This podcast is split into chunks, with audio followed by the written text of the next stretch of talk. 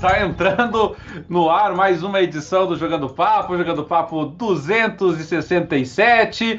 Eu gostaria de desejar desde já aí uma boa noite para quem nos acompanha ao vivo nessa data de hoje. Um bom dia, boa tarde a quem nos acompanha em outras datas e horários. Eu sou o Roberto Cadelin, Porto permanece em recuperação do acidente que, que sofreu, e aí a gente ainda está na nossa expectativa aí de melhoras. Temos certeza aí que logo o Porto já vai poder estar tá se locomovendo outra vez, conseguindo ter acesso aos seus produtos eletrônicos que viabilizam a participação e gravação dele conosco.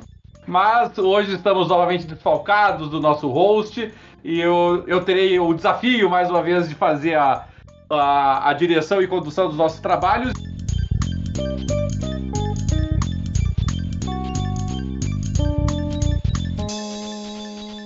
Numa, numa semana com notícias, principalmente tivemos a Gamescom, é claro, mas uma semana com notícias importantes, principalmente no mercado de streaming, pessoal aí que, que já mergulhou nesse mercado, ou que ainda não mergulhou, mas está sempre na expectativa de ver o que, que o futuro reserva. Tivemos grandes notícias a respeito desse assunto, e notícias, nesse caso, né, da arte, monopolizadas pela é, pela Microsoft, porque era, foi ela que estava negociando durante esse período. Nós tivemos, tivemos também lançamentos de jogos novos, mas provavelmente você não jogou ainda o, o Armored Core 6, né, Dart? Não sei se vai jogar. É, nem ainda e, e não está nos meus planos jogar.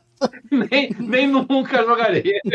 não, nunca eu não digo, mas não está nos planos. É, o, o Armored Core 6 saiu agora, um, tipo, uma franquia importante, é, não só pela história que ela tem no, no mercado, mas também pelo fato de ser uma franquia da From Software. A From, a gente conhece ela mais recentemente aí pela pelo Dark Souls, pelo Elden Ring, pelo. Enfim, por todos esses jogos aí que ficaram conhecidos como Souls-like, mas ela volta agora para uma das suas franquias eh, de origem, que foi o Armored Core. Nós temos pelo menos dois companheiros aqui no nosso do Jogando Papo, né, que infelizmente não gravam conosco faz um tempinho, mas que são fãs da franquia, tanto o Luiz Sérgio quanto o Assassin Monk. E, e, e é o que tudo indica, pelo menos a, a despeito, né, da, da nossa resistência aí com relação ao jogo, da tua parte por conta aí desse aspecto Souls-like, da minha, porque eu não sou muito fã de mechas em forma geral. Eu também não sou muito fã de mecha. É. Até, nem, o... até nem sabia que ele era da, da, da, da From. Da From. Mais um motivo, por isso. Então.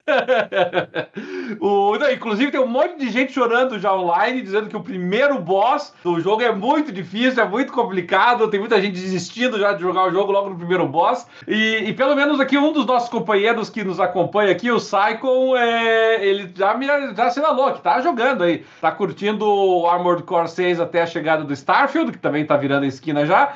E o Psycho tá. Eu perguntei pro Psycho né, o que ele tava achando. Ele falou: Ó, tô curtindo, mas não, não vale o preço. Eu não sei exatamente quanto que ele pagou, mas, mas não tá barato, né? Os jogos novos aí têm sido muito caros. O Armored Core 6 tá caro até, até pros padrões do PC. Mas, mas chegou bem, assim. Você tem tido uma recepção crítica boa, o pessoal o pessoal gostou do jogo, assim, é, é, um jogo sempre difícil, porque é um jogo de nicho, né, mechas e, e não, é, não é um shoot 'em up, né, mas é um jogo de ação ali, mas o pessoal realmente está animado. Eu arrisco dizer, eu confesso que nunca fiz um levantamento estatístico disso, mas eu arrisco dizer que de, deve ser o, o jogo de mecha melhor avaliado da história, ele está com 87 no Metacritic, puxando da memória aqui jogos de mecha, eu não me lembro de um jogo que tenha, de mecha que tenha tido um resultado tão bom assim, né? Boa notícia, né, Dart? A gente tá, no programa passado a gente estava falando, né, sobre o comentário lá de que 2023 teria sido ou está sendo o melhor, se não uh, um dos melhores, se não o melhor ano da indústria dos games. A gente já destacou a nossa opinião de que é uma dose de exagero, mas o bom desempenho do Armored Core vem a se somar a esse cenário, né, Dart? Sim, apesar de que uh, num ano com um monte de jogo 90 plus, isso daí, isso daí até tá, tá, tá fraquinho. eu, eu, lembro que assim, o último jogo envolvendo mecha que eu joguei, porque eu não gosto de mecha, né? Mas, o, mas eu gostei muito, que foi o Titanfall. Quando o Titanfall saiu, claro que ele não é propriamente mecha no sentido de que de que ele não é dedicado exclusivamente a isso, não é só um componente do, do combate de arena ali do, do Titanfall, mas eu gostei bastante, um dos jogos de tiro que eu mais joguei na vida foi o Titanfall. Então ele tem boas surpresas, assim, né? Agora, realmente, o, o, o Armored Core já não, né? Ele é meca meca, né? É, é, é hardcore, perdão da, da expressão aí, assim. Aí o, o senhor engenheiro tá mandando dizendo aqui que ele foi olhar no Steam, só porque eu falei, né? Ele foi olhar no Steam quanto que tá custando o Armored Core 6, né? E realmente, o, a versão base do Armored Core 6 está saindo por 258 na prática para PC e a versão Deluxe está saindo por 299. Para quem joga nos consoles pode não parecer muito, mas para os padrões de PC isso é caríssimo. Assim, para quem joga no console tá, tá baratíssimo. tá, tá, tá acessível, né? tem promoção o negócio. Mas, mas, uh, eu... mas mesmo no PC, o PC tá cada vez mais acontecendo de jogo sair com o mesmo preço de console, né? É, tem, depende da, da distribuidora. Tem, tem, algumas distribuidoras que é 350 no console e 350 no PC, né? É, tem, tem os que muito caros, né? Se pegar ali, por exemplo, o, até o Saikon falou aqui que ele quase pegou o Immortals of Avernon, que é o joguinho da, da Electronic Arts lá, feito pela Ascendant. Este, por exemplo, no PC, a versão base dele tá 319 e a versão Deluxe tá 360 no PC, o, o Immortals of Avernon. Então, é realmente alguns produtos aqui no PC tá, tá dureza o negócio assim, né? O pessoal assim que, que curte PC pelos preços dele não tá, não tá sendo bem tratado, né? E o agora esse Immortals of Avernon, esse é diferente, né? Esse a recepção dele não foi essa, não foi essa bola toda deles aí, né? Mas ainda assim é um é mais um jogo aí que o pessoal pode se aventurar aí, que o pessoal curte, principalmente aí em primeira pessoa, né? É... Mas, pois bem, mas eu estava dizendo aqui, Dart, que a gente, a gente hoje está com umas notícias mais significativas com relação ao mercado de streaming, e, e nós temos duas notícias importantes do mercado de streaming, mas é, é, são importantes economicamente falando também, né?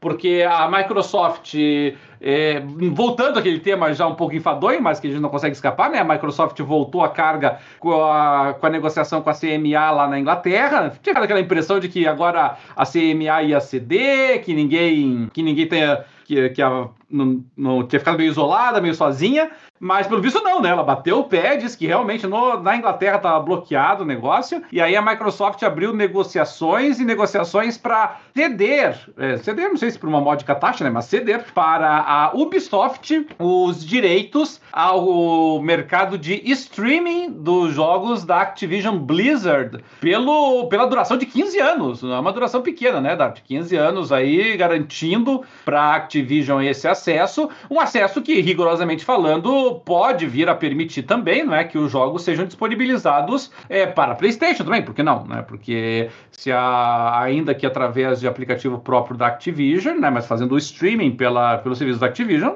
pode ser jogado também no PlayStation. Então é uma uma negociação importante aí para o futuro, né? É importante também ressaltar que isso daí não vai valer só para o Reino Unido, né? Vai ser pro, globalmente. Vai ser globalmente, entendeu? E, e aí isso se casa com uma outra notícia, mas essa daí mais fresquinha agora, né? E já, e já em vigor, né? Entrou em vigor essa semana. Uh, o Game Pass chega para outro serviço de streaming, nesse caso específico, para o GeForce Now da Nvidia. Uh, a Microsoft e a Nvidia se uniram e, os, e, é possível agora acessar uma parte, uma parte pequena ainda da biblioteca de jogos do Game Pass, é para PC, naturalmente, no serviço de streaming do GeForce Now, que eu diria, arrisco dizer, que é o melhor serviço de streaming que nós temos hoje no mercado. Assim, nenhum serviço funciona tão bem com a qualidade da, do GeForce Now, é, só que com seus poréns, né? A gente não sabe exatamente é, financeiramente como é que vai funcionar essa concessão para a Ubisoft, mas nós sabemos que no caso da, do GeForce, rigorosamente falando, você tem acesso ao, ao Game Pass no GeForce Now desde que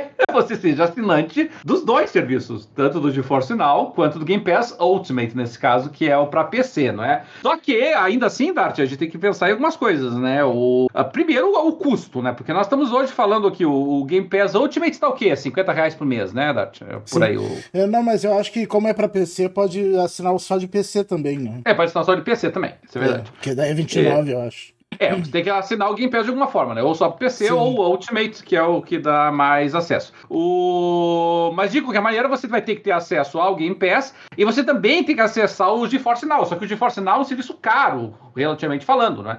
O GeForce Now, a assinatura aqui no Brasil, se não me engano, a assinatura base dele tá 57 reais por mês. É claro que o pessoal vai dizer que ah, o GeForce Now tem uma assinatura gratuita, é verdade. Só que a assinatura gratuita do GeForce Now é assim: você, você entra numa fila de espera para fazer o streaming, aí você começa a fazer o streaming no jogo, você tem direito a uma sessão de 30 minutos. Aí a tua sessão cai, você volta pra fila. Volta pra fila. então, é, aí depende da fila, né? Se não tiver fila, beleza, né? São só, só o inconveniente de ter que conectar a cada 30 minutos, né? No no serviço pago mais barato do GeForce Now, que custa R$ reais no Brasil, você tem direito a 40 horas mensais é, de sessão. É, e mesmo que... assim não é ilimitado, né? não, não é ilimitado, é 40 horas mensais. E que, sim, para a maioria das pessoas, arrisco dizer, né, seria suficiente, mas daí depende do grau de hardcore que você é. E, e é, cinco eu acho horas... que pra gente não cara, seria suficiente. Se a gente não, pra mim não se a gente fosse jogar só por streaming, né? é, pra mim não. Ele, ele, dá acesso a 5 horas diárias. Os 5 horas diárias eu até arrisco que sim, é difícil um dia. É, que não, eu, é. Mas que eu fique mais do que 5 horas jogando. Mais que 5 né? horas só em férias, fim de semana.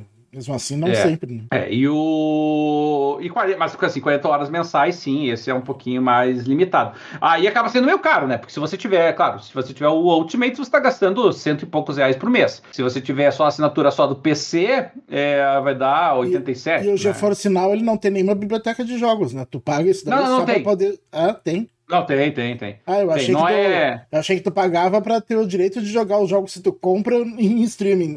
Não, não, não. Ele tem uma biblioteca própria de jogos, assim. Não é assim. É, é, lá, essas coisas, mas, mas, mas, tem, assim. Aí depende muito do, de quais jogos você tá interessado, né? Se a gente pegar. É, hoje em dia, que assim, eu, eu diria que a, os principais são aqueles jogos que a gente já imaginaria que seriam os principais, né? Você vai ter Fortnite, você vai ter é, o Apex Legends, né? Esses, esses jogos, o Rocket League, todos jogos gratuitos, mas que você faz o streaming por ali. Mas, mas ele tem outros jogos também, né? Eles têm o. Hum, que tá lá? Aqui é o Death Stranding, tá lá, né, que eu, que eu me recordo agora. O, o Age of Empires 4 foi um dos que chegou junto com o, junto com o Game Pass agora, por exemplo, né, nessa leva. O Cyberpunk, né? O Cyberpunk tá no, no GeForce Now. E pensar aqui mais aqui. Assassin's Creed Valhalla, se não me engano, tá no GeForce Now também. Path of Exile. Sim, tem alguns jogos bons, assim, né? Só que não, não, não exagere, né? A, a, série Total War, que eu amo, né? Tá no, no GeForce Now também. O Total War Warhammer 1, 2, 3. Então, assim, tem, tem alguns joguinhos bacanas, só que realmente, se você quer ali alguns jogos específicos, aí fica mais difícil, né? Você tem que torcer que ele esteja por lá. Agora, mas a grande vantagem, Dart, é o fato de que o GeForce Now ele é um serviço de streaming, é, é, literalmente, né? Então você pode rodar ele de qualquer PC, né? Então às vezes você tá ali pensando, ah, como é que eu vou conseguir jogar Cyberpunk com o meu computador de, do, do, show do milhão? Como é que eu, eu vou jogar aqui um jogo mais novo como o Total War mesmo, ou até Assassin's Creed Valhalla, né? Jogos pesados como esse. Essa é a alternativa. Eu, eu comprei uma TV nova essa semana, que, que a minha. que eu usava como monitor aqui pifou. E eu peguei uma Samsung, aquela Samsung Gamer, uh, que é mini LED, e, e, e, já vem o aplicativo do GeForce Now nela. Uhum. GeForce é, Now e do Game Pass também, né? Ah, ele é bom. E, e, a vantagem, assim, porque a vantagem dele ser gratuito é que tudo bem, no gratuito você tem que fazer a, a fila de espera e você só pode jogar 30 minutos, mas, mas é ótimo para testar.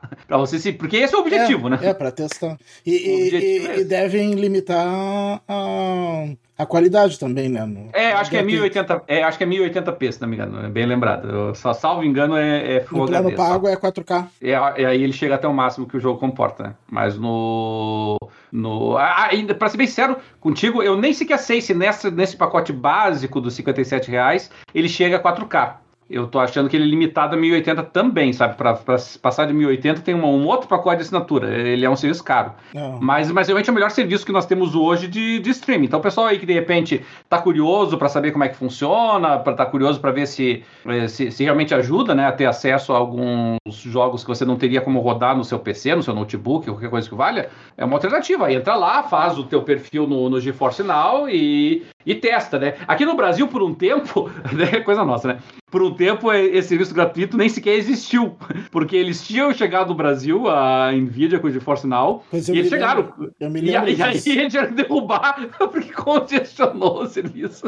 É, eu me lembro que congestionou, eles uh, ficaram um tempão sem tu poder te inscrever lá. Você não podia suspender inscrições, eles é. travaram tudo, assim, sabe? Mas aqui, ó, o Saco tá dizendo que tem que adquirir o jogo em uma plataforma. Não, é verdade, Saco. Tem jogos que, que eles estão incluídos, tá? Tem alguns deles que realmente você tem que adquirir, tá? Aí você vai para uma store lá, que é New Game Store, aí nessa New Game Store você acaba fazendo a aquisição do jogo, tá? Então tem alguns jogos que estão incluídos no serviço, tem outros que você precisa adquirir, tá? Então, é, eu não sei, pode ser que até alguns desses que eu listei você tenha que adquirir, né? O jogo esteja disponível, mas você tenha que adquirir. O, alguns deles estão sujeitos a determinadas condições de aquisição, mas, mas depende, sabe? Varia bastante, assim. Então você tem que dar uma, uma checada, assim, se ele está incluído ou se você tem que obter ele, tá? É...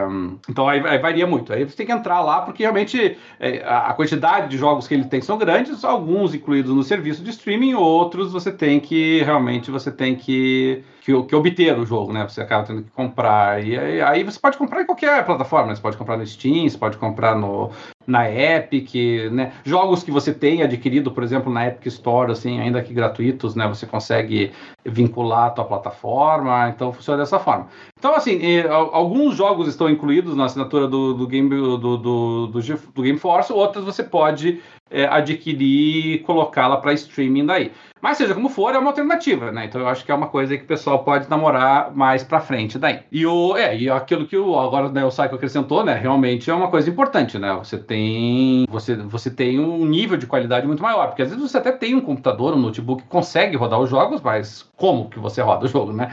Então ali você está tendo já um, um, um, correspondente, né, a um, a um PC de maior qualidade, ainda que com algumas limitações. Então eu acho que vale a pena o pessoal aí, quem quiser, quem tiver interesse aí testar o, o GeForce pode fazer dessa forma e quem tem o Game Pass, é, independentemente de possuir o jogo ou não, né, pelo menos a biblioteca do Game Pass fica acessível por streaming através do GeForce Now pela módica taxa de no mínimo 57 reais por mês, né? Mas estamos olhando para um cenário interessante, né, Dart? Um cenário em que a, a Ubisoft vai passar a ter streaming dos jogos, pelo menos de parte da biblioteca dos jogos do, do, do Xbox, o, o GeForce Now vai ter acesso a, a, outra, né? Não é todas. Então pode ser que a Microsoft esteja se caminhando nesse sentido, né?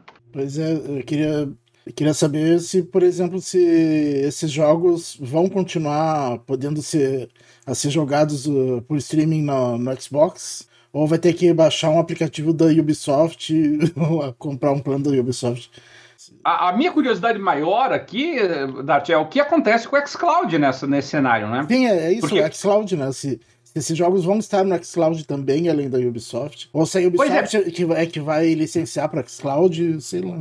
Pois é, é aí que tá pelo que eu senti da, da eu, eu, não tive acesso, obviamente, aos documentos, mas a impressão que eu tive é de que no caso específico dos jogos da Activision Blizzard é, é exclusivo da Ubisoft o serviço de streaming, não é compartilhado, não é a Ubisoft também terá. É só a Ubisoft terá acesso a esse, a esse conteúdo, né? Então, rigorosamente falando, a Microsoft está abrindo mão de que os jogos da, da Activision Blizzard estejam na, no, no xCloud. É claro, ela pode tentar dar depois um migué ali assim, fazer um acordo com a Ubisoft para um, incluir né, o serviço da Ubisoft na assinatura geral, né, ou numa assinatura Game Pass Ultimate Plus e não sei o que, pode, mas, mas ainda assim, no primeiro ou momento, então, cenário é esse. Ou então comprar a Ubisoft. a Ubisoft gostaria muito, diga essa passagem. Tá louco mas eu, mas eu acho que a CMA não ia gostar muito. Se, se ela Com certeza não se ia ela, Se ela provar isso, né? Provar. Porque a CMA, ela ainda, ela agora vai rever, né, o Vai, começa uhum. tudo zero. É, ela começa. Ela tinha até. A Microsoft tinha até dia, dia 29, até terça-feira, para apresentar uma nova proposta para a CMA antes que o negócio fosse barrado em definitivo. Então apresentou semana passada ainda, né? Então apresentou com uma certa antecedência a Microsoft. E, e, e aí me parece aqui, me corrija, né, Dati? Mas eu, eu acho que a partir de agora são 90 dias aí, né? É, eu não sei. Eu, o que eu, sei, eu é que, o que eu sei é que o prazo para ser fechado o negócio é, é em outubro, né? E eles é. estenderam para outubro, que é fechar o negócio com a Activision, né? É. É, eu, eu, tive a sensação, eu, pelo menos assim, eu, a Microsoft no. Acho que o Bob Cott, agora não sei se foi o Bob Cott ou se foi outro representante da Microsoft, eles disseram que apresentaram essa proposta para ela ser avaliada no prazo de 30 dias, eles falaram, que é a intenção deles, assim, sabe? É, eu, eu quero acreditar, sabe, que algumas conversas preliminares, no mínimo, né, eles já firmaram com a CMA E, e, quero acreditar também, né, que, a, que fizeram essas concessões porque a CMA deve ter dado alguma assinalação de que se fizessem essas, essas concessões, eles poderiam rever. Que era, que era o que eu achei que ia acontecer lá no começo, né? Quando, quando passou lá nos Estados Unidos, ali, não passou propriamente nos Estados Unidos, né? Mas quando teve a decisão judicial nos Estados Unidos que não, não barrou a, a incorporação, é, eu tive a sensação de que assim, a Microsoft ia fazer uma concessão é, simbólica, a CMA ia fingir que ela era uma concessão importante e estava resolvido. Só que o problema é que foi que a, a, a CMA não sinalizou isso, a Microsoft não fez concessão simbólica nenhuma o troço continuou barrado. E aí agora a, a Microsoft fez uma concessão importante, não é uma concessão simbólica, não é uma concessão importante. E, e talvez mirando até a própria, a própria FDC americana. E, e aí agora quero acreditar né, que é, foi proposital, né? Que foi para livrar um pouco a cara da CMA, fazer uma concessão importante, que também manda um sinal importante lá para os Estados Unidos, e aí realmente ir para os finalmente, né? Mas é uma concessão com impactos significativos. Yeah. Então o negócio agora é esperar, e estamos todos esperando para ver aí o que, que nós teremos disso. Mas mais importante, né, Dati? Vamos torcer que essa novela finalmente seja superada e, e, a, e a própria Microsoft né, saia um pouco dessa, dessa paralisia que, que esse assunto tomou, né? Porque realmente ela, ela ficou muito parada durante esse período assim. Os únicos lançamentos eram aqueles que já estavam esperados, como o próprio Starfield, está chegando agora dobrando a esquina. E, é, e de certa maneira a própria Sony ficou paralisada nessa história, né? A única que continuou se mexendo foi a Nintendo. É a, a Sony também ficou num período ali de, de, congelamento de ações que, pelo amor de Deus. E tu chegou a ver um trecho do, da entrevista do Phil Spencer? Que, Na Gamescom? Que da Gamescom tem um trecho que. Eu não, eu não assisti a entrevista inteira, eu assisti esse trecho que, que falam sobre Call of Duty no Game Pass. Que, que parece, parece que alguém da. Eu acho que o chefão lá da Activision dizia que era contra ir pro Game Pass, ou coisa assim. Daí falaram o que, que ele tinha a dizer sobre isso. Quando, quando, quando a Activision tiver com a Microsoft, ele disse: Uh, é, quando tiver com a Microsoft, quem, quem vai mandar é outra pessoa. Uma boa resposta. É, é, honesta, pelo menos. É, eu acho. Eu realmente eu acho que a ida do um jogo como Call of Duty pro Game Pass é uma coisa que a própria Microsoft ainda deve estar pensando o que, que ela vai fazer com isso. Porque realmente é uma decisão muito delicada por conta da, dos valores que, que, que ele gera, né? Então, eu acho que é realmente ele é é uma decisão delicada. Eu acho que, sinceramente, não sei se a Microsoft já tem uma, uma estratégia definida para isso, não. Eu acredito que vai ter que, temos que esperar para ver ainda o que, que, eles vão se, vão se movimentar com relação a isso. É, mas, de qualquer maneira, né, já que você mencionou a Gamescom, nós tivemos aí a, recentemente a Gamescom, uma Gamescom que, que teve uma grande notícia, pelo menos, né, Dart, que foi a, o retorno rigorosamente da Microsoft para o evento. Isso foi importante, né? Pode sinalizar, vamos torcer que sinalize que a Microsoft dará as caras da BGS, porque até até agora nada, né, Dart? Até agora só, só SEGA de grande. A SEGA é a Nintendo, a Nintendo. É a Nintendo, Nintendo, verdade. É que a Nintendo a gente já tinha mencionado. Mas, mas sim, Sony e Microsoft sim. ainda nada, né? Vamos torcer que seja uma sinalização nesse sentido. O... Bom, o que nós tivemos na, na, na, Gamescom ali?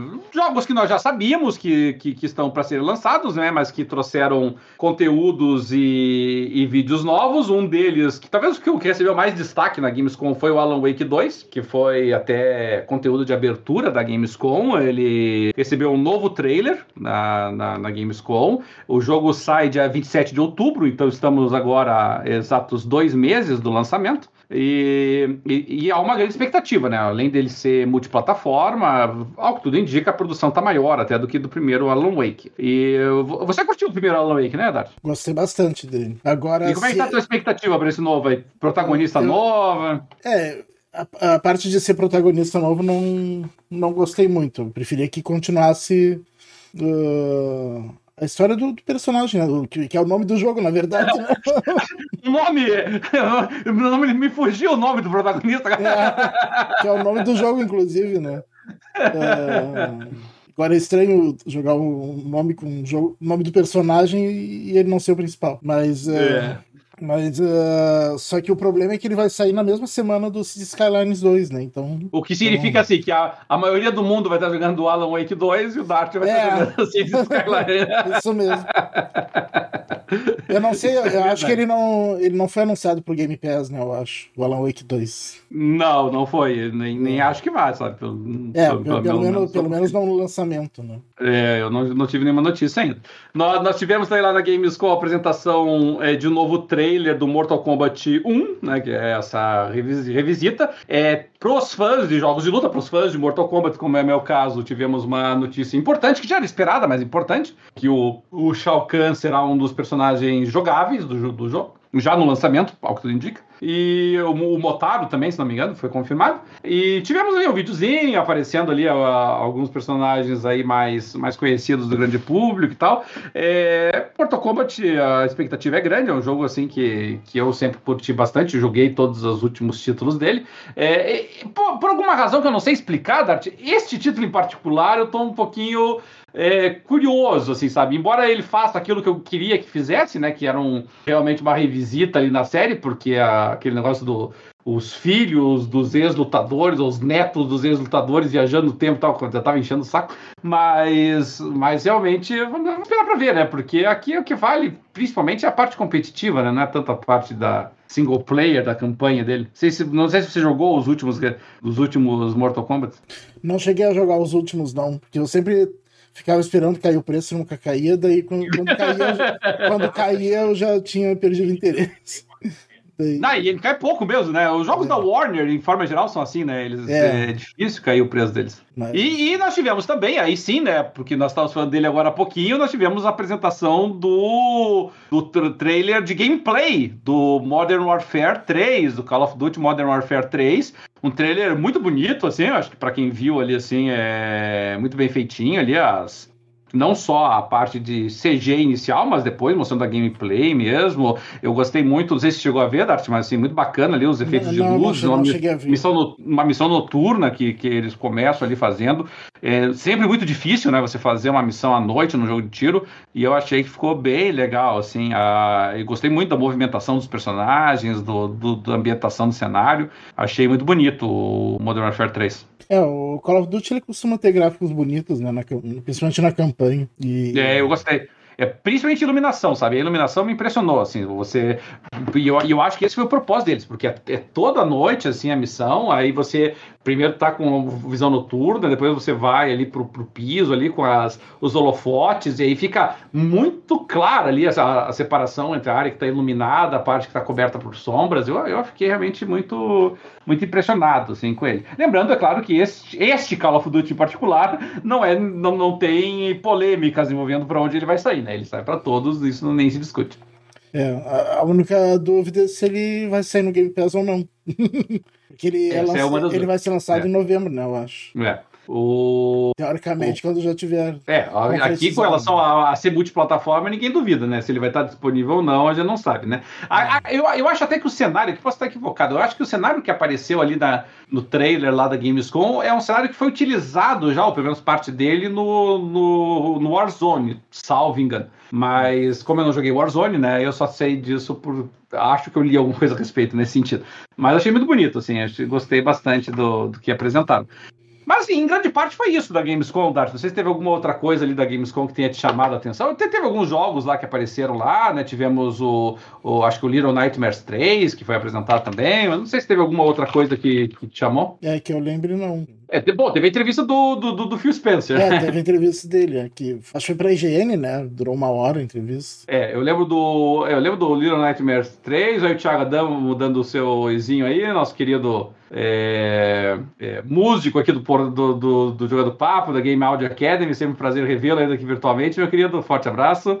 É, nós temos Little Nightmares 3, é, já com o co-op sendo apresentado. Aliás, o, é, o Thiago Adamo, ele tá lá na Gamescom, né? Tá lá... É, o Thiago tá na Alemanha aí, agora que me aí. Inclusive, acabou de dizer isso aqui, ó. Fala aí, tô aqui na Alemanha, olha aí, ó. Sabe o que a gente tava falando aqui do negócio? Aí, aí é uma pena que ele pode estar nós aqui, né, Dati? Senão ele podia nos falar o que, que ele achou ali. Tivemos aquele Crimson Desert que apareceu lá também, né? Assassin's Creed eh, Mirage lá. Aquele Nightingale, acho que apareceu. E o. Ah, o Thiago tá pedindo pra chamar lá, Dati. Se você manda mensagem pra ele, ele assim, o, ele entra aqui pra pra dar um oizinho pra nós, né? Uh, é, ele vai tentar te mandar o link lá pro Discord lá, Thiago. Aí você se une a nós aí e fala das tuas impressões aí na Alemanha. Tem aquele Dustborn também, né? Mas não adianta. O principal a principal chamariz lá da Gamescom foi realmente o, o, Alan Wake 2, foi ele que, que liderou. Eu, eu, acho que tem a apresentação daquela expansão do Cyberpunk, né? O Phantom Liberty, a expansão DLC paga, né? E, e que parece muito, muito bacana, sim, que traz uma que a gente chama de overhaul, né? Faz uma alteração, uma modificação significativa do jogo. É, Cyberpunk 2077, qualquer alteração é importante. O Porto poderia falar aqui para nós sobre a aquela expansão Motorfest do The Crew, né? Que é uma, é uma abordagem estilo Forza Horizon aí, que a Ubisoft colocou pro, pro The Crew. E, e que achei bonitinho, assim, né? só que aí precisava de um expert como o Porto aí para nos dizer aí as impressões dele com relação ao, ao The Crew. Eu vou ver se, se até o próximo programa eu converso com ele para que ele possa nos dizer o que, que, achou, porque teve alguns importantes jogos de corrida ali. Né? Apareceu esse Motorfest do The Crew, apareceu aquele uh, Mud Runner né, Expedition, um jogo de, de rally ali com mundo aberto, off-road. Então, ah, mas aí tem que ser o especialista, né? não tem jeito. A, apresentaram mais daquele Lords of the Fallen também, né, Dart? Que é, a, é uma, aquela revisita do Lord of the Fallen, que é dentro da, da sistemática, o esqueminha é, como é que é o nome? É Souls-like, e que deve sair dia 13 de outubro. Ele continua me aparecendo tão genérico quanto o primeiro Lord of the Fallen, mas esse eu acho que deve ser um que você deve passar longe também, né, Davi? Sim. Sem dúvida. Se precisava de alguma dúvida em relação a isso. Aí pro pessoal de jogos de luta aí, que é da minha galera, e assim, nós tivemos o anúncio, anúncio não, né, mas nós tivemos a, mais uma apresentação do Tekken 8, mostrando ali a, o modo história, que, que o modo história do Tekken 8, ele tá com uma, uma novidade parecida com a do, do, do Street Fighter 6, né, porque você consegue fazer a tua, o teu personagem customizável, e você consegue daí é, ir pelo modo história com o personagem que você fez. Então, na mesma forma, nesse caso aí, do que o do que o, o Street Fighter 6. Até aquela parte arcade lá, assim, o Tekken também acabou copiando. E nosso vídeo acabou de sair daqui, eu não sei nem se estão me ouvindo direito. Não, eu que tirei para poder achar que o, o convite Daqui, ah, já, minha... já, já boto de volta. Mas a minha voz tá saindo ainda. Sim, a voz tá saindo. Ah, então tá bom. Só pra saber. fica falando, pra poder achar o convite pra mandar pro. Tem ninguém ouvindo aí, ó, beleza, né?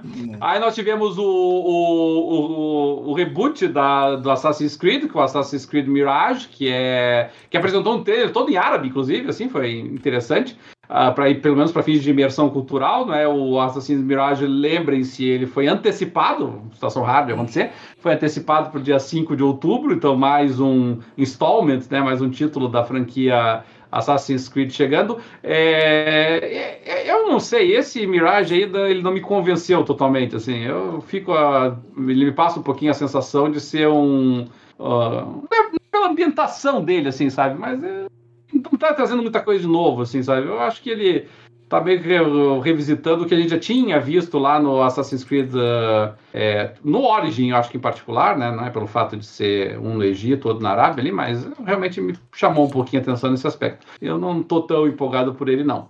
E acho que foi isso, né? Teve aquele Rebel Moon, né? Que vai passar no, no Netflix, mas daí é dos. É, é, de filme, né? Não é do, de game, provavelmente dito.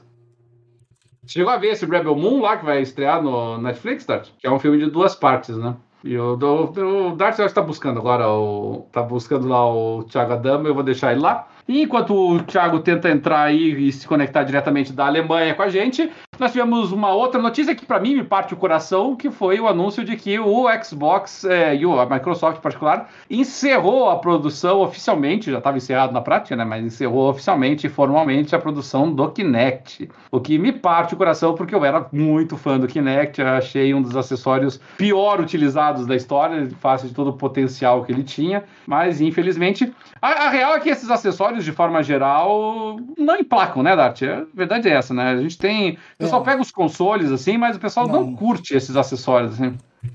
É, é, eu acho que também é muito culpa das produtoras, que elas não, não fizeram coisas tão interessantes, né? Pouca coisa. É, houve uma falta de, de, de jogos interessantes que explorassem, porque a mecânica não é fácil de programar também. Mas é, é uma pena, porque esse eu achei que tinha potencial, sabe? Mais potencial até do que alguns, do, do que todos os acessórios que saíram naquela época, né? Mais, mais do que os, os sticks lá do, do do, do PlayStation, mais do que algum do que aquele labo do, da Nintendo e tal. Eu achava que ele era um dos mais interessantes. Para mim, parte do coração. Eu, eu, tenho o Kinect do 360 até hoje aqui em casa, porque a, as minhas filhas jogam bastante nele ainda. Para alguns jogos em particular, tipo é, Just Dance, para alguns, é, alguns jogos arcades que ele tem ali, o joguinho funciona super bem. E isso me partiu o coração. Mas já era esperado, né? A Microsoft, inclusive, já tinha descontinuado o andamento dele.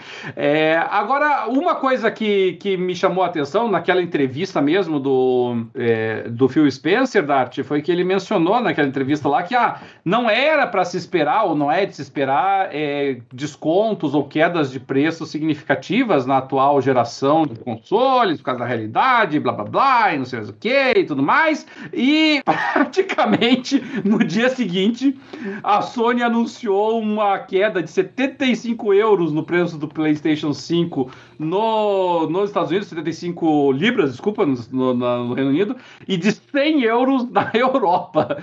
Então, inclusive Itália, Espanha e Portugal, assim, né? Então, se eu bem, não sei se foi para contrariar. Se bem que lá tinha, tinha aumentado, né? Ah, mas mesmo que tivesse aumentado, né? Se a previsão do Phil Spencer era de que não, de que não, não iriam baixar os preços como costumava, e você tem uma queda de o quê? Um quarto do preço aqui, lá, caiu, né? Então, não é, não é uma quedinha pequena, né? Então eu acho que o, o timing aí da, da entrevista do Phil Spencer, vou te contar uma história, né? O Phil Spencer não podia ter, ter sido pior. Ou, foi proposital, né? Ou a, a, Sony viu isso e disse: é, é agora. O momento pra gente fazer o troço é agora. Só pra desdizer, cara. É, só pra desestimular. Uh, e, e, finalmente, antes do Thiago ainda entrar aí, nós tivemos uma uma notícia aí, aí menos interessante para o pessoal que curte RPGs como eu. A gente vinha comemorando que 2023 estava um ano super forte aí para RPGs. E, e para 2024, o grande lançamento que era esperado, acho que por todos os fãs de RPG, era o Dragon Age Dreadwolf, uh, que estava a princípio previsto para. Poderia até sair esse ano, mas depois já tinha ficado meio projetado para 2024. Mas uh, agora, na verdade, a, o pessoal da. da da BioWare não soube confirmar sequer se ele sai em 2024. Ele pode sair, inclusive, em 2025. Pode sair, portanto, dos lançamentos do ano que vem. Esse é um golpe duro aí para os fãs de RPG se o, o, o Dragon Age não sair ano que vem, depois do Dragon Age Inquisition, acredito eu que foi um dos melhores RPGs aí da, da geração passada. O Inquisition foi para mim é top 3 da geração passada em, em termos de RPG.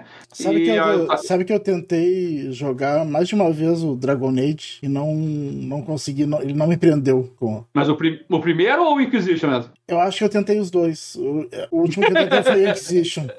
Aí não tava funcionando, né? É, não adianta. Uh, coisa medieval pra me prender é difícil.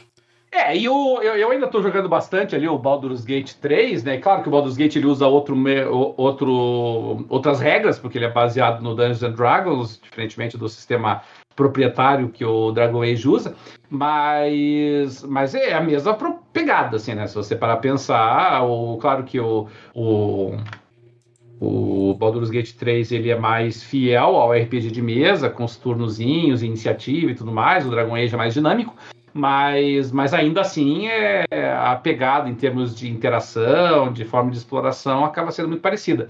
Aí, se realmente o Dragon Age Inquisition não te agradou, com certeza não vai ser o Baldur's Gate 3 que eu acho que vai conseguir te agarrar. Até porque o, o Baldur's Gate é, 3 ele exige uma quantidade de microgerenciamento muito, muito, muito maior do que a do original. E, e, maior do que The Witcher? É, depende. Não, maior, maior sim, porque você tem. Você vai ter uma equipe de quatro personagens, né? Então você pense num gerenciamento estilo The Witcher, você indo para determinados combates, né, precisando é, preparar estratégia de magias e poções e, e óleos e tudo mais, que o pessoal do The Witcher conhece. Só que no The Witcher você só tem que cuidar do Geralt, né? No, no Baldur's Gate 3 você tem quatro personagens que você tem que ficar fazendo isso, né? Então é um microgerenciamento maior. Eu, eu até eu rapidamente, mas foi muito rapidamente, sabe? Eu acabei mexendo no gamepad, no, no Dragon Age Inquisition, assim. No, é tão parecido, no Baldur's Gate 3. É, ele muda um pouquinho ali a, a apresentação gráfica, a interface, a UI que a gente chama, né? Mas, mas, mas não, não, prejudica, assim, sabe? Só que não adianta, né? A velocidade de você conseguir fazer a interação e movimentação na tela com o gamepad é muito inferior a mouse. Isso não tem, não tem escapatória nenhuma. E eu, eu já vi que o, o Thiago conseguiu entrar, não sei como é que tá o som dele. O vídeo também tinha, né? O som, não sei. Som. Som, som tem. Ah, tô, tô me ouvindo aí? Sim. Ouvindo sim. sim. O, o vídeo tá meio travado, mas a voz é o que me importa, né? Nós somos um podcast, afinal. ah, que legal, pessoal. Boa, obrigado por terem me chamado aí. E tô diretamente da Alemanha. Eu só falo com vocês da Alemanha, né? Pois é, a última participação foi na mesma circunstância. eu tava da Alemanha também. tô, vim pra Gamescom, né? É, a gente não, não aproveitei muito assim da feira, tava mais no B2B, é, que, que aconteceu nos últimos. É, terça, quarta. Né, quarta, quinta e sexta foi o B2B, que foi o, a, a, interação que a gente a gente estava é, fazendo negócio, business. Tinha uma, esse ano o Brasil foi o país agraciado lá, foi o país homenageado na, na Gamescom. Então a gente tava com stand em destaque lá do Brasil Games e tudo mais. E, e eu fui para fazer negócio, para conhecer novos desenvolvedores. Nunca tinha vindo para Gamescom, foi a minha primeira Gamescom. Uh, eu já tinha ido para uma, uma, série de GDCs e tal, é, mas a Gamescom mesmo foi a primeira. Foi a, foi a primeira Gamescom. Cara, é gigante, assim. Vocês imaginam, vocês pensam que a BGS é grande. Dentro da, da Gamescom cabem umas seis BGS. Nossa. Que são seis. É, é muito grande. Tanto que, cara, eu, eu peguei um dia pra, pra visitar lá os stands e tal. Eu, ia, eu vim. Dessa vez também foi a primeira vez que eu fui com a minha noiva, Sheila. Sheila foi comigo no ah. stand. A gente, por exemplo, queria ver o jogo, queria ver o jogo novo. Ela tá aqui, tá dormindo ali, mas são, são uma e pouco da manhã aqui na, aqui na, aqui na, na Alemanha. Mas, se vocês terem uma ideia, a gente tava querendo ver o jogo novo da Royal Verse né, que é, que é a empresa do, do Genshin Impact, e eles falaram que estavam trazendo alguma informação lá, alguma coisa nova do jogo, mas é, não tinha nada, saca? Não tinha nada do jogo porque uh, eles estavam, stand só de Genshin, e aí depois a gente descobriu, depois de sair da feira e tal, tinha ali escondido na, na, na área dos streamers ali. Travou pra mim ou travou pra vocês também, tá? Ah, tá. Sim, é, deu uma cortada. É, agora é uma travada. Uh, Zenless, Zenless, Zenless Zero, o nome do jogo. Galera, eu vou tentar mudar aqui pro 4G, porque eu tô aqui no. no, no tentando usar o Wi-Fi aqui do hotel. É, uma coisa que eu, você já, já lembra, vocês lembram que a gente já falou que eu falei da outra vez que eu vim aqui, que eu vim aqui no Papo da Coruja. Não, desculpa, Papo da Coruja não. Papo da Coruja é, é, a última vez que eu vim no Jogando Papo que eu falei que a internet na Alemanha é horrível, então continua, continua. Tá? Continua horrível, viu? As características ficam iguais. É, é, o alemão continua mal educado, os trens continuam atrasando e a internet continua horrível aqui na Alemanha. Reclamam do Brasil, mas olha, a internet do Brasil é fantástica, assim, pelo menos em São Paulo, né? É, ah, eu vou tentar entrar no 4G aqui, que o 4G só tá que mais. No, tá, só tá que no Brasil, geralmente, o Wi-Fi de hotel é ruim aqui no Brasil. Acho que deve ser em todo mundo, né? Eles botam a pior internet possível. Aqui também. É, é, eu acho que esse, esse que é o problema maior, né? Não é, não é o serviço em si, né? Mas é o local que você se encontra, né? Que é dureza, realmente. Então tá bom. É, então a gente aqui... aguarda um pouquinho, não tem problema. É, é eu, vou, eu, vou, eu vou entrar aqui no, no 4G que tá muito melhor, tá, tá absurdamente menor aqui, é melhor aqui do que do que tava. Ó, vou entrar aqui no meu iPhone. E, e, é interessante, né, que o, o Thiago falou ali sobre o tamanho da Gamescom. A, a Gamescom, em termos de, de, de, de, tamanho de stands, de quantidade de participantes, realmente hoje é o maior evento do, do mundo em termos de games, né? A quantidade de pessoas que vão na Gamescom ela é, é basicamente a mesma da BGS. É, é, inclusive, até arrisco dizer que nos últimos anos da BGS foi, mai, foi maior a quantidade de pessoas. Mas as pessoas que já foram numa BGS, como nós já fomos em todas, né, Dart, sabe que assim é, a quantidade de pessoas é desproporcionalmente maior do que a quantidade de estandes e de conteúdo, né? Então é, você realmente fica. Por isso que fica nas filas, né? Apertadinho. Entendeu? Aí é complicado, negócio. Que realmente, quando enche ali a. Quando a BGS enche, né? Eu lembro de já ter ficado na BGS duas horas em fila para poder testar algum jogo, assim. É, não é fácil, não. Nos últimos anos até ficou um pouquinho mais tranquilo, digo, mas nas primeiras vezes, assim, e aí quando enche, enche mesmo, assim, sabe? O pessoal talvez já, já tenha ido lá na na CCXP. A CCXP tem, tem mais gente até do que a BGS, mas a CCXP ela tem, ela é, tem mais espaço, né? A é, empresa é, é bem maior do que o Expo Norte, né? Até teve, então... um, teve um ano que a BGS foi lá pro Expo. Pro pro. E, aí ficou muito pequeno, ficou São o muito grande pro é, tamanho da BGS. É, eu não, eu não fui naquele ano, mas em seguida eles voltaram pro. É, e o pior é que assim, eles deixaram de uma forma que assim, continuava apertado, sabe? Porque eles não aproveitaram todo o espaço, mas deixaram os stands bem juntinhos um do outro. aí não resolveu ficar todo mundo junto da mesma forma, né? É, Thiago, tá de volta aí conosco? Ou não, tá? O, o bom é que travou a imagem do Thiago, assim, de uma forma digna, né? Porque de vez em quando assim, trava a nossa cara, assim, na imagem, assim, de uma forma... é.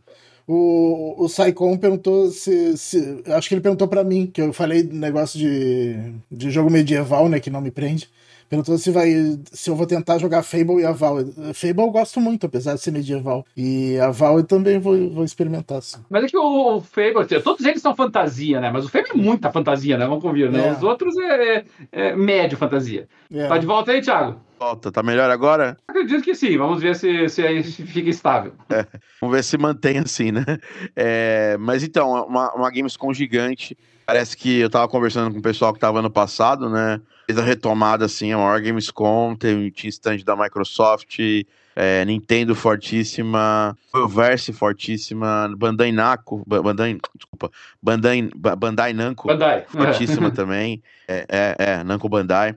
É, cês, eu vi que cês, a hora que eu entrei pra, pra ouvir vocês, estavam falando do Little, Little Nightmares, né? Tinha lá, é, tinha lá um plush gigante lá, mas na hora que a gente passou não tava rolando gameplay do jogo, só algumas imagens lá dele. É um jogo que eu quero muito jogar, muito, muito jogar futuramente, é o Little Nightmares 2. É, cara, é uma é absurdo, assim, é, é, muito grande, cara. Assim, é, são, é uma semana de feira. Eu acho que se você passar uma área retrô, eu acabei de ir na game, né, na Retro Game Con aqui do Brasil. E pra você ter uma ideia, são umas seis Retro Game Con só a área retrô lá do. Nossa Senhora. Do, da Gamescom. Tive oportunidade de conhecer uma pessoa lá que trabalhou no, na, no lançamento do Commodore 64. Que delícia. É, ele tava lançando um livro tal, um, é, falando, contando história, tudo.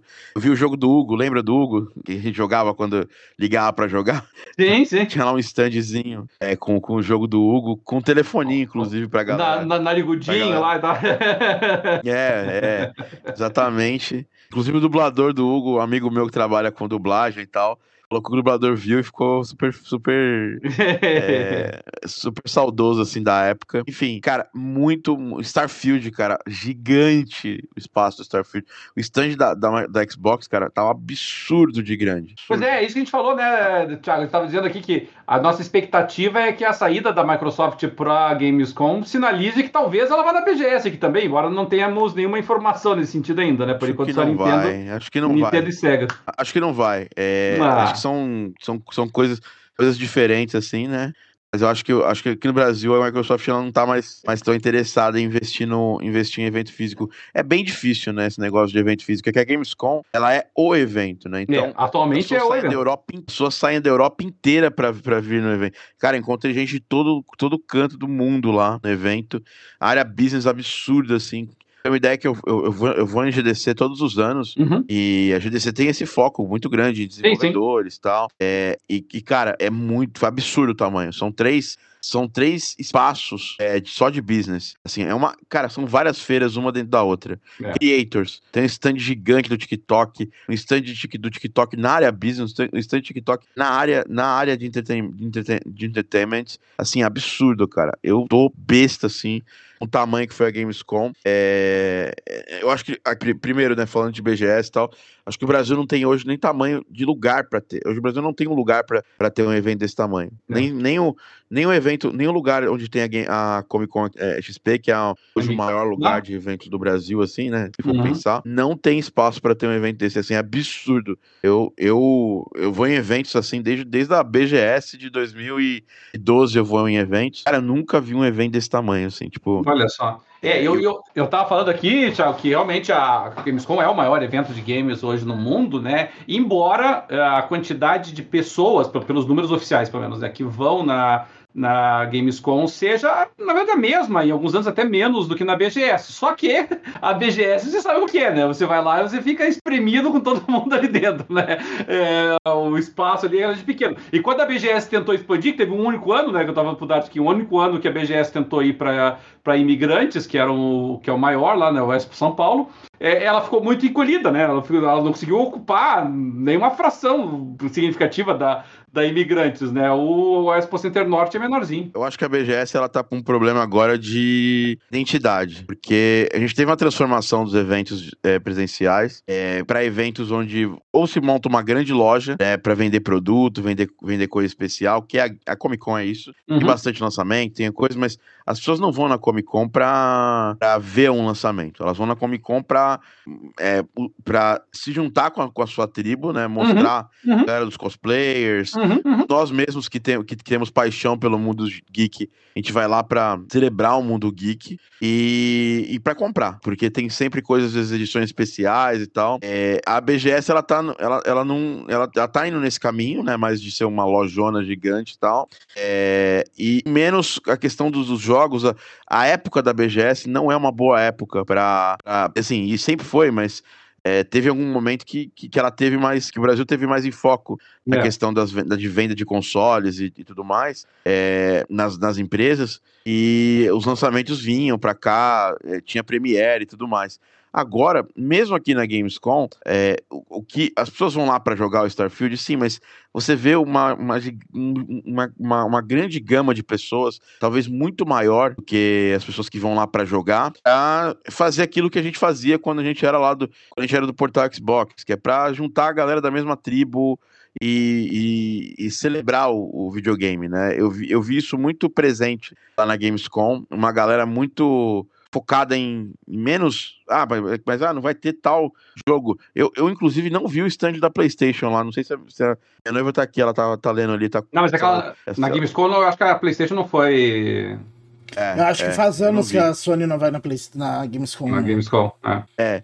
É uma estratégia das empresas, né, de não se de não se exporem nesses eventos para consumidor, porque é um investimento extra hoje. Com online forte, do jeito que está, esses eventos precisam ter um caráter de comunidade. E vocês sabem que a, a Sony, desculpa falar a verdade, a Sony não tem, um, não tem por, por é, por costume ter uma comunidade, né? Você sabe, eles não se enxergam como comunidade, eles se enxergam como nós somos a Sony, nós vendemos muito, nós temos os melhores exclusivos, nós temos o console mais poderoso, e se você quiser, você compra a gente aqui, pá. É isso, né? É basicamente isso, assim, que a Sony.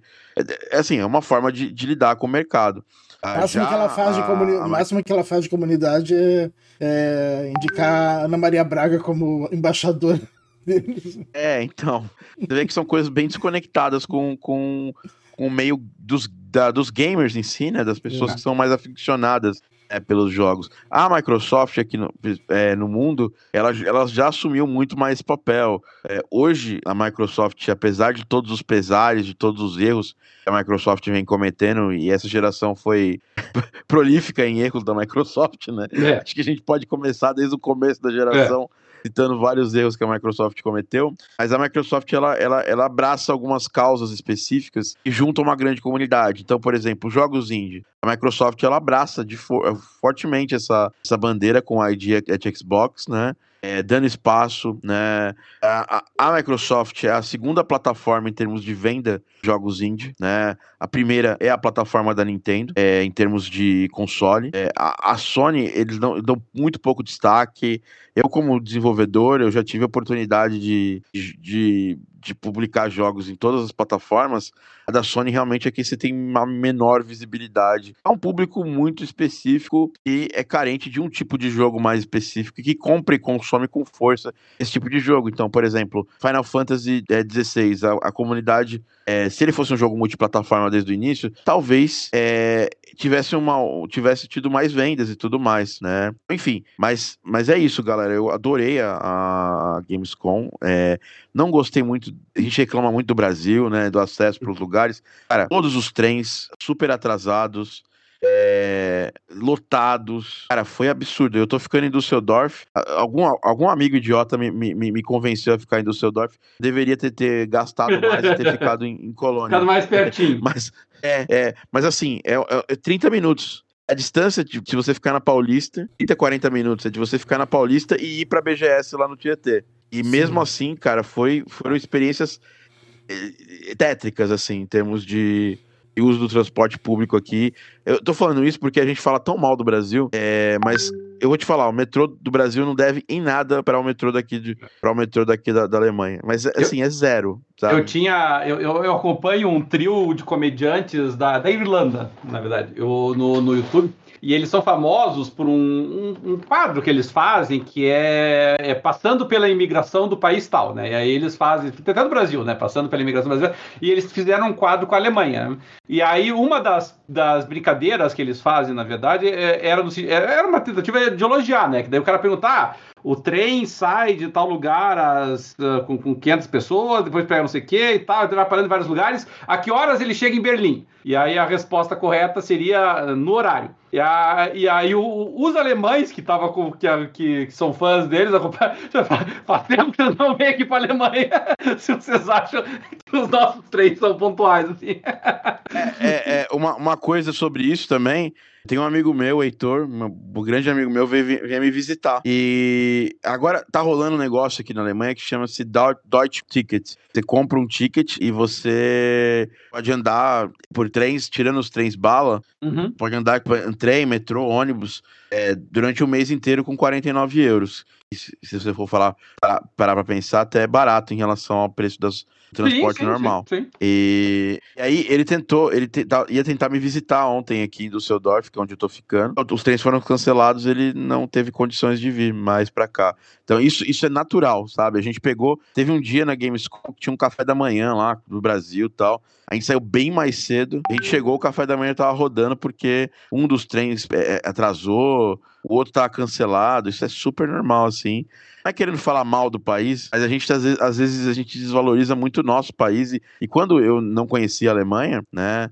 Tinha aquela, aquela coisa de que ah, a Alemanha é um país é, onde tudo funciona muito bem, é, é, tipo, onde, onde não tem atraso de nada. Cara, o que eu mais vejo que é atraso, tudo tá, é todo dia tá atrasado. Mas, mas isso aí é só sobre a Alemanha, porque a Gamescom foi, cara, é. foi fantástica, assim, me, me, até me, me revigorou um pouco essa questão de evento e tudo mais. É, eu fico esperando para ver o que, que como que a BGS vai lidar depois disso. Tinha uma galera da BGS lá, na parte business, eles estavam aqui be no evento e estavam lá também vendendo coisas do evento e tudo mais. E sobre a Gamescom, do... aí tá acontecendo o mesmo fenômeno que aqui no Brasil, que a BGS tá virando mais. Uh, tá, tá menos de games e mais de hardware e, e, e influencer, de, criador de conteúdo. Não, não, não, não. Sabe o que acontece? Aqui são várias feiras em uma, né? Então você tem um pavilhão só de, de, de retro games, tem um pavilhão de, entreten de entretenimento, tem um pavilhão é, misturado às empresas um pouco menores e, a, e os, os, games indie. Você tem um pavilhão de criadores e streamers. Então é, é muito. tem espaço para todas as pessoas. E tem um pavilhão só para Microsoft. Eu achei a Microsoft praticamente pegando 70% do pavilhão, aí tinha um tequinho da SEGA lá. É, e, e, e a Blizzard tava ali também em algum outro canto. A Nintendo mas... não tava lá? A Nintendo tava também, mas tá, a Nintendo tava com, com um stand menor. É, hum. Tava bem maneiro, tá, tinha lá uma loja da Nintendo, tinha bastante coisa interessante da Nintendo lá. Que assim, tinha, tinha, tinha jogos para jogar que eu já, já, já vi Hoje jogamos a demo aqui em casa, então a gente não, não ficou muito interessado. Você tinha Zelda, Pikmin e, e isso. Aí é, tinha umas. Tinha uma... Só sabe que já saiu, né? É, o que a Nintendo faz de especial, que eu acho legal, é que tinha uns merchs lá exclusivos, assim, do, do evento. Tinha uma sacola do Pikmin, tinha alguns né, uns desbloqueáveis de avatar lá que você pegava uma fila e tal, e aí você pegava esses bloqueáveis. Mas a gente tava tão sem energia. Assim, cara, cara a gente tava andando coisa de 12 a 15 quilômetros por dia. Ah, é, é absurdo. E assim, a gente tá do lado de uma estação de metrô aqui, então a gente não tava andando para chegar no evento. É tudo andando dentro do evento mesmo. É absurdo, assim. Eu, eu nunca vi Gente, eu já, já fui para vários lugares já, mas nunca vi na, algo nem perto do tamanho que é, que é uma, uma Gamescom, assim. Cara, eu tô. Eu fiquei embasbacado. Porque primeiro dia eu fui só pra área business. Aí no segundo a gente deu uma chegadinha lá nas outras áreas. E aí eu comecei, porque assim, eu falei, ah, ah pequeno, né? Lá, porra, a área business é tipo o tamanho do Big, assim, tudo bem e tal. Aí cara, depois que, a gente andou um pouquinho, a gente te viu assim, tem pavilhão 6, 7, 8, 9, os 10 pavilhões, todos tomados pelo evento. Assim, absurdo, assim, absurdo do nível absurdo, sabe, inimaginável. Eu não, eu assim, não sei se, é, se a E3 foi tão grande assim, pelo que me parece, pelo que me falaram, quem já foi, eu tava com o Fabão, que era da, da Capcom, uhum. agora trabalha na Tencent, ele tava lá, tava, tava, tava perguntando para ele isso, porque ele já foi em vários eventos, né, como jornalista e agora como, como PR, né, como PR das empresas. Ele falou para mim, cara, a E3 nunca foi desse tamanho, tá, tá muito absurdo. Você se perde, sabe? É, você quer marcar um encontro com alguém em algum lugar, você tem que ser muito bem específico, senão você tá perdido. Eles tomam a cidade. Talvez, talvez assim, essa seja uma das possíveis soluções para a BGS, tá? Porque eu, eu concordo com a tua avaliação, Thiago, que a, a BGS. É, eu, eu digo assim, a BGS tem um problema de identidade, arrisco dizer que sempre teve, na realidade, mas ela se beneficiava do fato de que, principalmente nos primeiros anos, né, é, era novidade. Então tinha tinha um mercado, principalmente business aqui no Brasil, porque a gente olha, obviamente, a parte do consumidor ali, que é o pessoal que vai lá fazer compra das feirinhas e tal, assim, mas assim, o que atrai as empresas, o que atrai o pessoal, os desenvolvedores, é a negociação entre eles, né? É o mercado entre eles. Então ali você vai para Gamescom para negociar direto lá com o pessoal, você vai para TGS, né, Tokyo Game Show para fazer isso, você vai para GDC para fazer isso. E, e, na verdade o pessoal aproveitava a BGS para conhecer um pouco do nosso mercado, não é? E, e atrair a gente da Argentina, atrair a gente da, do Chile, nossa, quantas pessoas eu não conhecia desse país lá. Só que, assim, eu acho que, primeiro, talvez, aí eu não sei avaliar, né, mas assim, acredito eu que ou não deslanchou, ou o pessoal percebeu que o potencial não era tão grande quanto imaginava, e aí a BGS começou a ficar ali, né, não. meio que a ver navios, assim, não sabia exatamente o que, que ia propor, e a realidade é, ficou, assim, muito mais do mesmo ano após ano, o, uma base de pessoas interessadas que não mudou muito, né? Quer dizer, a gente daqui a pouquinho só faltava cumprimentar pelo nome lá. De novo, nos vimos ano passado aqui, né? Sempre os mesmos, cara.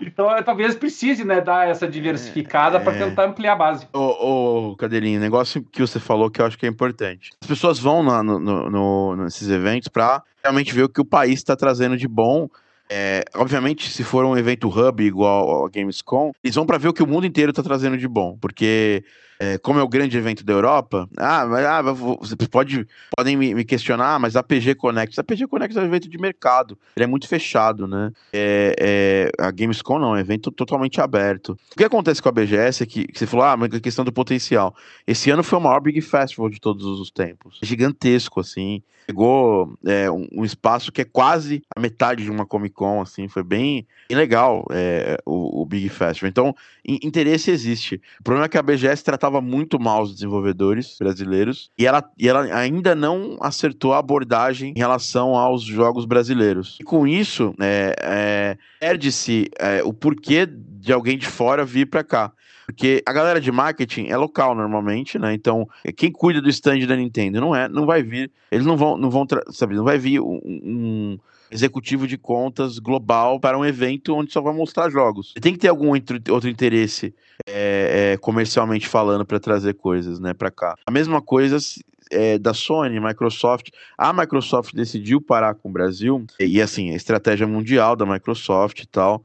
É, foi um mercado que eles perderam, e por muito, vamos ser, sinceros, vamos ser sinceros, Microsoft perdeu o mercado brasileiro, não foi por causa do mercado brasileiro. Porque eles desaprenderam é, aquilo que eles fizeram tão bem. Tive com o Guilherme agora no Big. Guilherme e o, Danilinho, que eram da Microsoft, né? Uhum. Guilherme Camargo. Uhum. E eles, na época deles, a Microsoft sabia lidar com comunidade. Sabia fomentar a comunidade. Porque assim, a gente sabe que o Xbox sempre foi uma marca under, underdog em relação ao, ao, ao PlayStation, que já estava ali mais, mais é, é, estabelecido na indústria. E também em relação à Nintendo, que, porra, Nintendo é assim, Nintendo é aquele, é aquele tipo daquele, daquele, daquela banda, mesmo que se ela tá muito mal, as pessoas vão lá ver os shows da banda porque ela já gravou os maiores clássicos de todos os tempos, entendeu? então, e, e, quando a Nintendo faz alguma coisa mais ou menos certa, que foi o caso do Switch, ela nada de braçada, ela, ela não tem, não existe uma concorrência entre a Nintendo e a Sony. A Nintendo é, um, é uma coisa extra, ela é um, um, um ser diferente no, no mercado, né? Então o que acontece? É, a Microsoft falhou, ela, ela, aqui no Brasil eles tinham algo muito especial, a comunidade. E aí eles foram tomando péssimas decisões relacionadas à comunidade. Eu falo isso com a maior tranquilidade do mundo, menos mesmo tendo jogos nossos aqui negociando para Game Pass e tal. Mas assim, isso aqui são as minhas opiniões, não são opiniões da Bit Toast, não são opiniões da Game Audio Sound, são opiniões minhas. E da minha opinião, eu falo para vocês que eu, eu, sinto que depois que o Phil Spencer veio para cá, é, no Brasil, naquela BGS, que foi muito boa para a comunidade de Xbox, a, a, mudança de direção da Microsoft aqui, da, da Xbox aqui no Brasil, ela foi, ela foi muito, muito, muito, muito ruim. Para nós que, apesar de. Hoje, por exemplo, ah, jogando papo não é mais um podcast de Xbox, é um podcast de games, acho que eles uhum. falam de qualquer plataforma. Mas eh, nós, nós nos conhecemos por causa do Xbox. Né? Eu não conheceria você, o, o, o Dart Hand, se eu não tivesse jogado o Xbox nas corujitas e tudo mais. Galera, isso se perdeu, né? É, as, nós, isso, isso é reflexo até comunidade ter se desgarrado, né, é, ter ido para outros lugares, ocupado outros espaços, que a Microsoft, que deveria estar tá fomentando e, e, e, reforçando isso, parou de fazer isso. E eu sinto que talvez mundialmente é um movimento a Microsoft também. Porque uma coisa que eu senti, o Starfield buff enorme, tal, mas você não sente aquele calor das FanFest, sabe? Que é de outra hora, assim, de outra hora, tipo, do Xbox 360, do começo da geração do Xbox One. Acabou aquilo. Eles não estão mais, mais investindo nessa coisa de comunidade. E eu sinto que isso seria uma coisa que levaria o Xbox, ou manteria o Xbox com um público mais fiel e mesmo não sendo o melhor console, tecnicamente falando, mesmo não tendo os exclusivos mais hypados, a Microsoft no 360 é, era tudo isso. Tinha bastante exclusivo? Tinha. Mas eles não eram, nem de longe eles não eram mais hypados. É, a gente veio da geração do PS2 é, com, com a Sony, sei lá, ela reinando sozinha, né? Então, a gente sabe muito bem disso. Eu sinto que essa questão da comunidade, é, Cadelinho, é o que poderia salvar uma BGS dessa. Mais eventos de comunidade é, e também apostar no mercado nacional. Mostrar para o mundo, e não só na parte business, aí que tá legal. Eu acho que a Gamescom ela faz isso aí com um equilíbrio fantástico. Porque a pessoa vem para a parte business, e aí ela vai para a área de entretenimento, ela se encanta, ela fala, puta que pariu. Tô no, no, no eu tô no melhor lugar do mundo para se, pra se gostar de videogame, sabe? É, é, é, sabe esse feeling que, você, uhum. que eu acho que se perdeu um pouco, assim, sabe? Eu tô, tô no melhor lugar do mundo. Se eu gosto de videogame, eu tô no melhor lugar do mundo. Aqui tem tudo, eu tô completo aqui de coisas. Eu acho que a, a, a BGS ainda tem possibilidade de virar isso vai ter que mudar um pouco o direcionamento, né? Porque acreditar nos criadores, os criadores são fantásticos, eles fazem um trabalho fantástico há muitos anos. Acho que em algum momento lá atrás a BGS se perdeu querer aproveitar o público gigante dos criadores é esquecer que no fim do dia quem compra, quem consome os jogos são as pessoas comuns, são é, é, é um youtuber, não é um tiktoker, não é, não é alguém que é muito influente no Twitter, na Twitch. Quem compra jogo é, são as pessoas comuns. Então você tem que fazer um evento para essas pessoas voltarem a querer. Porque assim, você tem muito amigo meu, amigo meu gamer, não sei, não sei você, Cadeirinho. Também, se você, o Dart, que estão bem, bem, Tem bastante amigos aí que jogam também. Muita gente que já não, não se empolga mais com, com a possibilidade de vir pra BGS. É. Você se empolga por quê? Porque você, é, virou uma tradição, né? Mas tem muita gente que não se empolga mais, né? É. Não, eu, eu concordo totalmente contigo, Thiago. E, e assim, o que você abordou ali é de comunidade, porque é, a gente vive numa época que você tem que ter a sensação de pertencimento para as coisas, né? Você tem que ter aquela sensação de, de, que você faz parte desse, desse mundo, né? E, e você não pode, aí realmente eu acho uma lição básica, ou deveria ser básica, né? Você não pode alienar essa sensação, né? Você não pode. A, a pessoa tem que se sentir abrigada, a pessoa tem que se sentir bem recebida dentro dessa comunidade, desse nicho que ela faz parte. E, e, e, realmente, a Microsoft, principalmente na época do Xbox 360, ela, ela fez. Aqui no Brasil, não sei se essa realidade era a mesma em outros países do mundo, mas aqui no Brasil ela fez isso muito bem. Ela aproximou as pessoas, né? nós nos conhecíamos, nós, nós, nós íamos uma balada, balada do Xbox. Acredite ou não, já teve isso.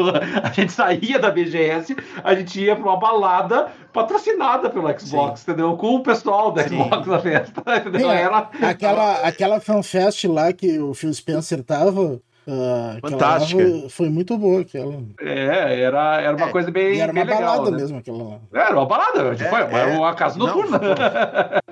Não, a festa de lançamento do Xbox One, vocês lembram disso, né? Uhum. Que foi? Foi lançado no mesmo tempo do mundo inteiro. Uma parada, foi realmente algo, sabe? É. E assim, para uma empresa com o dinheiro que a Microsoft tem, não é, não é pesado fazer esse investimento. E não seria pesado continuar fazendo esse investimento. Eu não sei se a Microsoft, em termos de distribuição e vendas, não conseguiu mais, é, é, sabe, conseguiu é, justificar esse investimento né? Mas isso também vai da, da coisa de criar o objeto do desejo. A gente conversava sobre, sobre isso. Cara, eu não comprava, eu não comprei um Xbox 360 porque eu é, achava que era o melhor console. Comprei um Xbox 360 porque eu entrei numa comunidade de gente muito legal que eu me identificava. E aí eu falei, cara, eu quero estar tá nessa, nessa, nessa festa. Eu quero entrar nas corujitas para jogar com Dart, com Cadelin, com Luquita, com o Fábio Porto. Sa sabe? Isso é uma coisa que é identificação, porque nenhuma dessas pessoas eram super famosas, entendeu? Eram amigos. Só que você queria comprar o console, você queria estar tá dentro desse barco para poder continuar com seus amigos fazendo a, a, a, fazendo parte daquilo. E a Microsoft ela matou isso de uma forma absurda.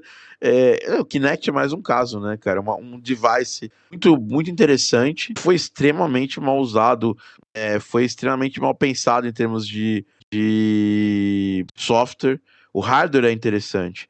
Ah, é, só pra você. Encontrei o Alex Kipman esses dias aqui. E ele tá trabalhando lá em outras coisas na Microsoft. Ele fala com pesar, assim. Ele não vai falar publicamente, obviamente, sobre isso. Mas ele, ele, ele fala com pesar do, do, do, do que aconteceu com o desfecho, porque. É, legal. Outra coisa que a Microsoft fazia. Eles trouxeram o Alex Kipman pro Brasil fazer um evento pra comunidade. Gente, eu só trabalho com games hoje por causa aquele Fórum Nacional do Portal Xbox 2008, que eu tava lá, o Dart tava lá também, eu lembro disso. Lembra disso, sim, Dart? Sim. É, que eu conheci o Jalf lá e que me deu a minha primeira oportunidade profissional né, de áudio para games. Então, assim, putz, você vê a quantidade de coisas que aconteceram.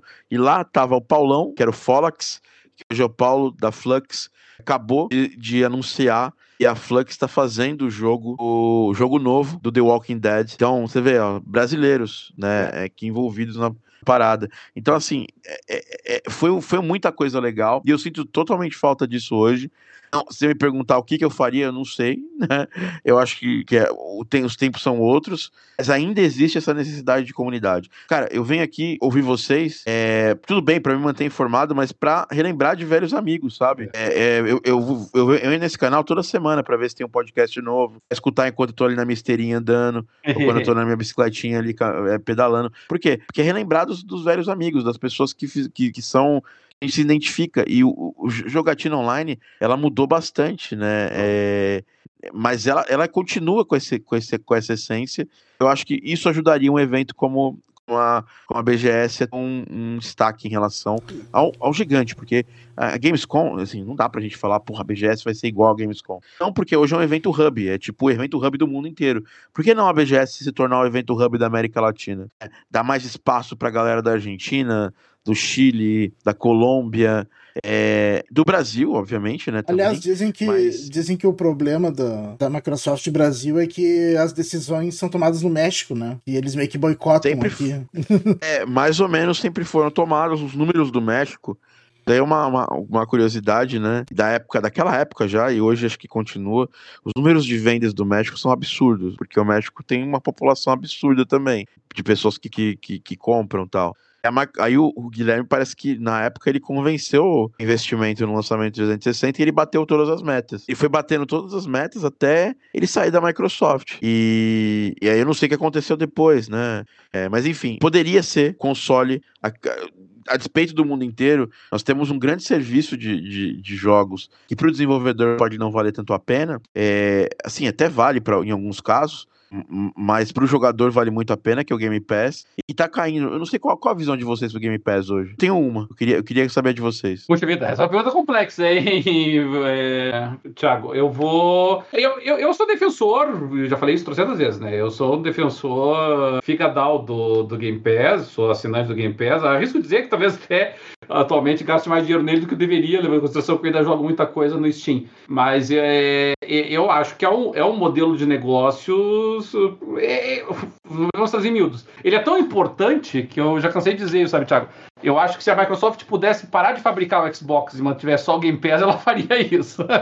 ela não tem nenhum interesse em manter o console dela, ela quer ficar Sim. só com o serviço do, do Game Pass. É, eu acho software, que o futuro né? passa por ele. Não, empresa de software. Eu acho que o Game Pass, é, ele começou muito bem e se estabeleceu muito bem, mas ele tá sofrendo um problema que a Netflix sofreu um tempo atrás, que é hoje tem muita empresa de jogos que não tá querendo ir pro Game Pass. E aí, quer formar o tá seu próprio Game Pass, tipo a Ubisoft. é, não, isso, isso é natural, isso seria natural. É a mesma coisa. Deus fez sucesso o streaming. As empresas também. A Disney não ia olhar pra, pra Netflix e falar assim: ó, esses caras estão ganhando uma, rios de dinheiro. Eu, tô, eu tenho aqui uma porrada de propriedade intelectual fantástica. Vou montar meu próprio streaming. É, e a Apple fez isso, e a HBO. A gente sabe disso. Isso, isso vai isso aliás, acontecer. Aliás, a Disney a... diz que agora é, é, tá, tá tomando um prejuízo grande, né, com o Disney Plus e ela está estudando a possibilidade de, em alguns países, fechar o Disney Plus e, e licenciar o conteúdo lá nesses países. É, é e, e, o que acontece é, o Game Pass é um sucesso, o Game Pass é, foi muito legal para algumas empresas. Imagina assim, você tem um jogo que já está na metade do caminho de, venda, de vida. A Microsoft jogava no Game Pass, esse jogo ele subia em todas as plataformas, porque imagina o seguinte, você, Cadeirinho, gosta de jogar no, no, na Steam. E, mas aí liberou o jogo no Game Pass. Você, você não, você, sei lá, pega, abre o jogo lá, e aí aparece uma promoção, o jogo 50% de desconto. Valor barato, assim, 20, 30 reais. Você fala, pô, vou comprar aqui também. Também quero jogar na Steam. Tem gente que é assim. É, é, basicamente, tem uma porrada de gente que é assim. Pessoas falam assim, ah, se lançar no Switch, é, não vai vender no PC. É totalmente errada essa, essa ideia vende e, e, vende até mais às vezes. Que a pessoa vê no Switch e fala, ah, pô, tenho aqui no Switch, mas eu quero jogar no meu PC, até porque o PC, no PC os gráficos são melhores, né? Digo isso a, a, pelo meu próprio jogo, o Garden Pulse. O Switch é impossível o, o, ele ter a mesma performance do PC. Impossível, não tem como. É, porque o Switch tem um hardware super limitado, a gente sabe disso.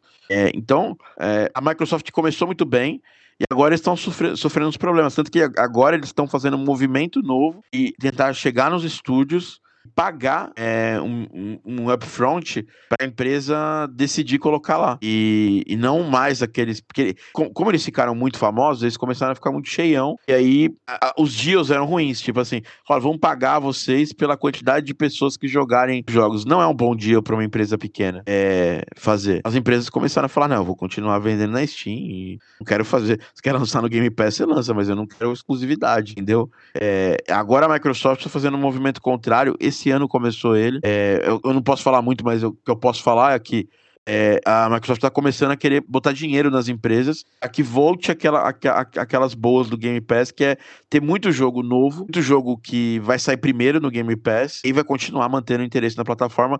Mas eu, eu falo para você, eu sou usuário do Game Pass. É, uhum. Apesar de, como desenvolvedor, a gente ter várias questões envolvidas, eu acho que sempre vai ter espaço para quem quer comprar o jogo separado e quem, quem, vai, quem vai pagar o serviço de assinatura. E, assim, numa mesa de negociação, a, a, Steam, por exemplo, ela nunca vai querer fazer um Game Pass, porque ela ganha muito dinheiro vendendo o jogo. Epic, a mesma coisa. Então, tem espaço para os dois, né? Do mesmo jeito que tem espaço, que você gostou muito de um filme, quer, sei lá, alugar ele para assistir antes de chegar nos, no, no, no, serviço de streaming, vai ter espaço para as empresas que lançam jogos premium ou ainda. Até, ou até mesmo comprar, né? No, na, no iTunes pode comprar o filme.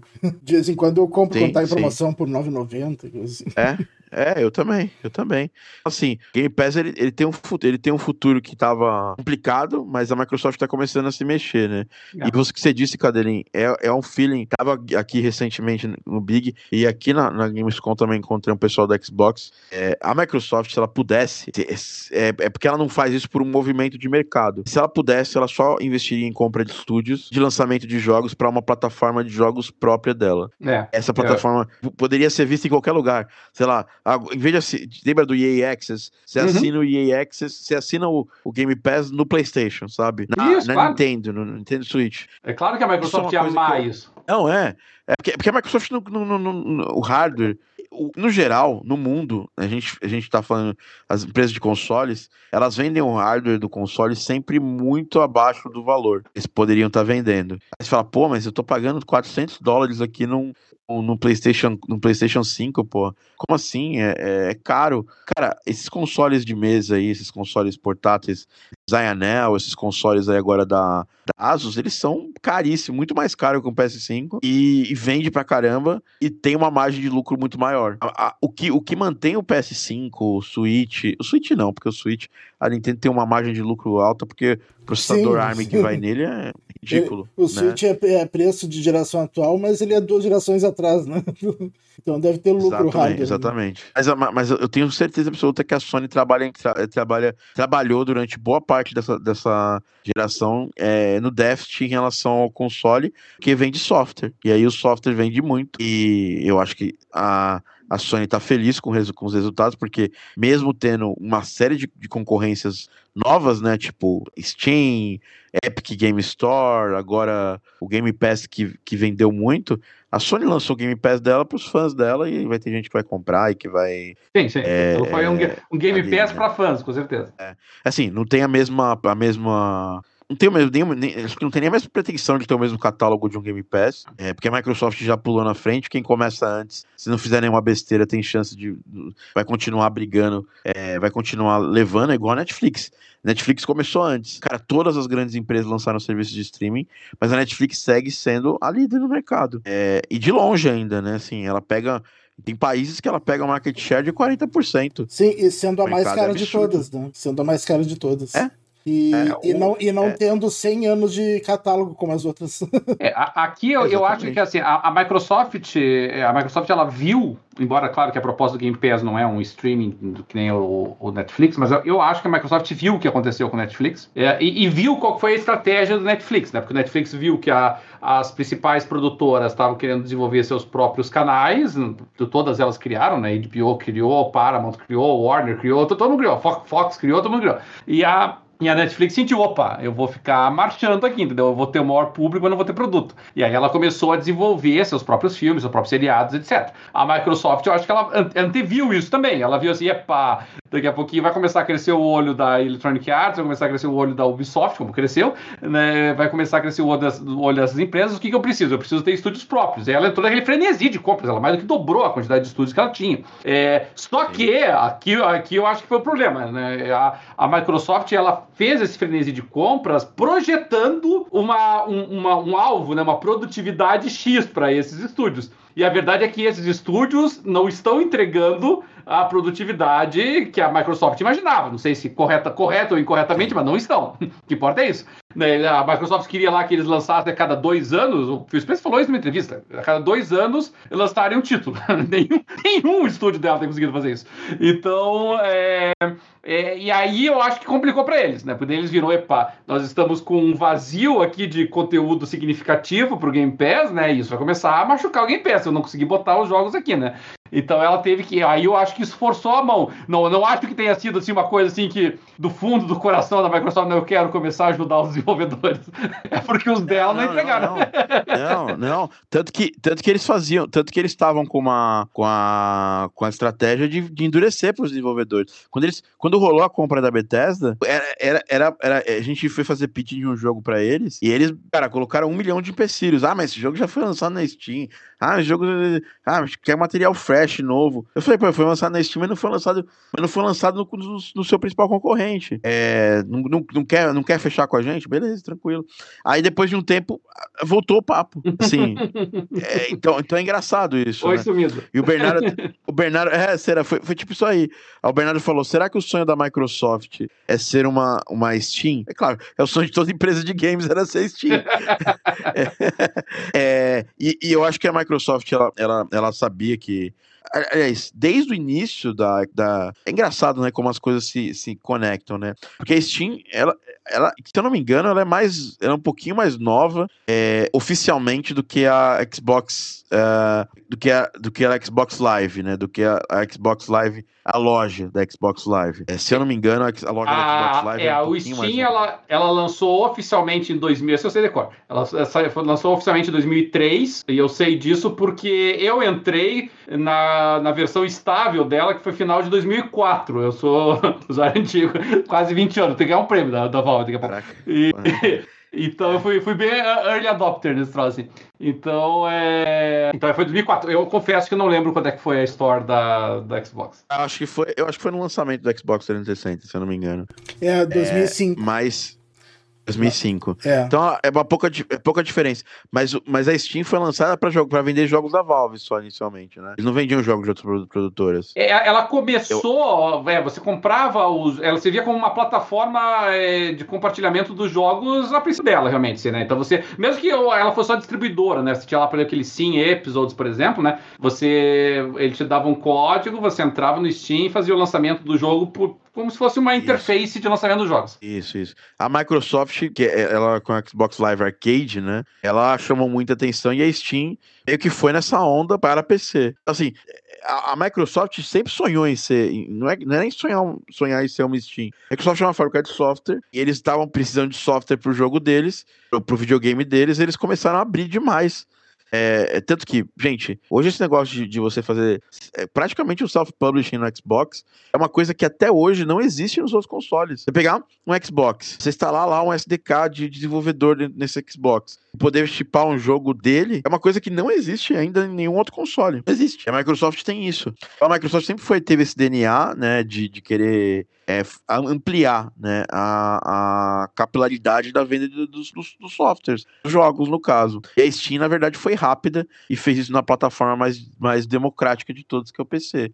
E é, é aquela história, ela fez isso muito antes. A Microsoft Store poderia ter feito isso, né? Mas aí eles começaram a investir em Windows Games de, depois que a Steam já estava bizarramente gigante e tal. E aí já era um pouco tarde para isso. Mas a Microsoft, ela saiu na frente na questão da assinatura. Então, hoje a gente pode falar, a Microsoft não é Steam, do ponto de vista da venda de jogos premium, mas a Microsoft é o maior serviço de é, assinatura e streaming de jogos, assim, de longe, né? Na minha opinião, assim, é de longe.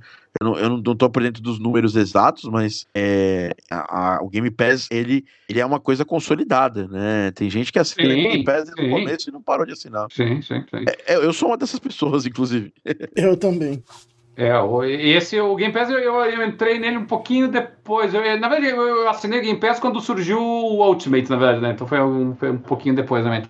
Mas, mas é, sempre defendi que valia muito a pena para quem tinha console, né? Como eu jogava mais no PC, tinha esse, esse senão. Mas realmente ele valia muito a pena. É, agora, o, o, interessante do Steam, não é, Thiago? É que o Steam, ele curiosamente, uma das forças dele é, é precisamente o fato de, dele ter, dele ser identificado enquanto comunidade. Eu acho que isso é interessante, né? Você fala do Steam, né? Você não fala nem tanto do, do PC, você fala do Steam. E, o, e, e, os jogadores de PC se veem, né? Como a comunidade do Steam. Isso, isso é, sempre foi um, um dificultador gigantesco para Epic, para Microsoft Microsoft mesmo, com a Microsoft Store, entendeu? Porque nem a Epic, nem a Microsoft Store tem essa sensação de comunidade, o Steam tem. É, e, e, não que a Valve faça assim um trabalho extraordinário com relação a isso, ela poderia fazer um trabalho bem melhor. Mas é, ela, tem, ela tem a vantagem de ser a primeira, né? Mas talvez tenha a grande vantagem, né? De que assim, em alguns momentos do passado, né, que vinha toda aquela história, né? Tipo, não, os jogos de PC vão morrer, vão não sei o quê, né? A Valve pegou, bateu no peito e disse: Não, é, sou eu, eu vou cuidar disso, entendeu? E, e cuidou, e, e, venceu, e conseguiu, né? E aí e todo mundo lá que achava lá, né, Microsoft, na verdade. Houve época que a Microsoft tinha abandonado o PC. Mas não tinha aí pro PC. Ela tinha o Games for Windows, lembra daquela iniciativa lá? Ela, ela ligou o dane-se pro Games for Windows, entendeu? Não tava nem pro peixe mais, pro Games for Windows. E, e o Steam tava lá, eu digo, venha, venha, venha. E o Steam foi abraçando, foi recebendo. É, é, ele é ele é até pueril em certos aspectos, ele é antiquado até em alguns aspectos de comunidade dele. Ele foi aprendendo um pouquinho a incorporar Twitch, a incorporar é, é, reviews, né, críticas da comunidade, e, e cresceu, né? Você vê, hoje em dia o, mesmo por mais que seja até um pouquinho, como é eu vou dizer assim, um pouquinho rudimentar aquela sistemática de, de reviews do Steam, é, é, ele se tornou um, o segundo Metacritic, né? A gente olha assim, é, quando a gente fala dos jogos hoje em dia, é reviews do Metacritic, como é que o jogo está sendo recebido no Steam, entendeu? Que é comunidade, né? Sim. Olha, 30 mil, sim, 18 sim. mil, 27 mil, entendeu? Então é, veja só, né? É, isso, isso é uma coisa, pra, é, é, assim, a gente tá, não é perfeito, mas tem comunidade, tem os fóruns, tem os curadores, uhum. tem a área de comentários do jogo. Isso não tem. Isso não tem nenhuma outra plataforma. As pessoas compraram. As pessoas que compraram o jogo dentro do, do, do, Xbox, não tem ali um comentário. Tipo, olha, joguei, gostei, prós e contras. Cara, até, é, é até aquilo... tem, se eu não me engano, até tem comentários, mas só que não tá visível pra, pra visualizar. É, é. Aí... Então, então, então não tem, né? Então é, então é como se não tivesse. É, Por exemplo, pega...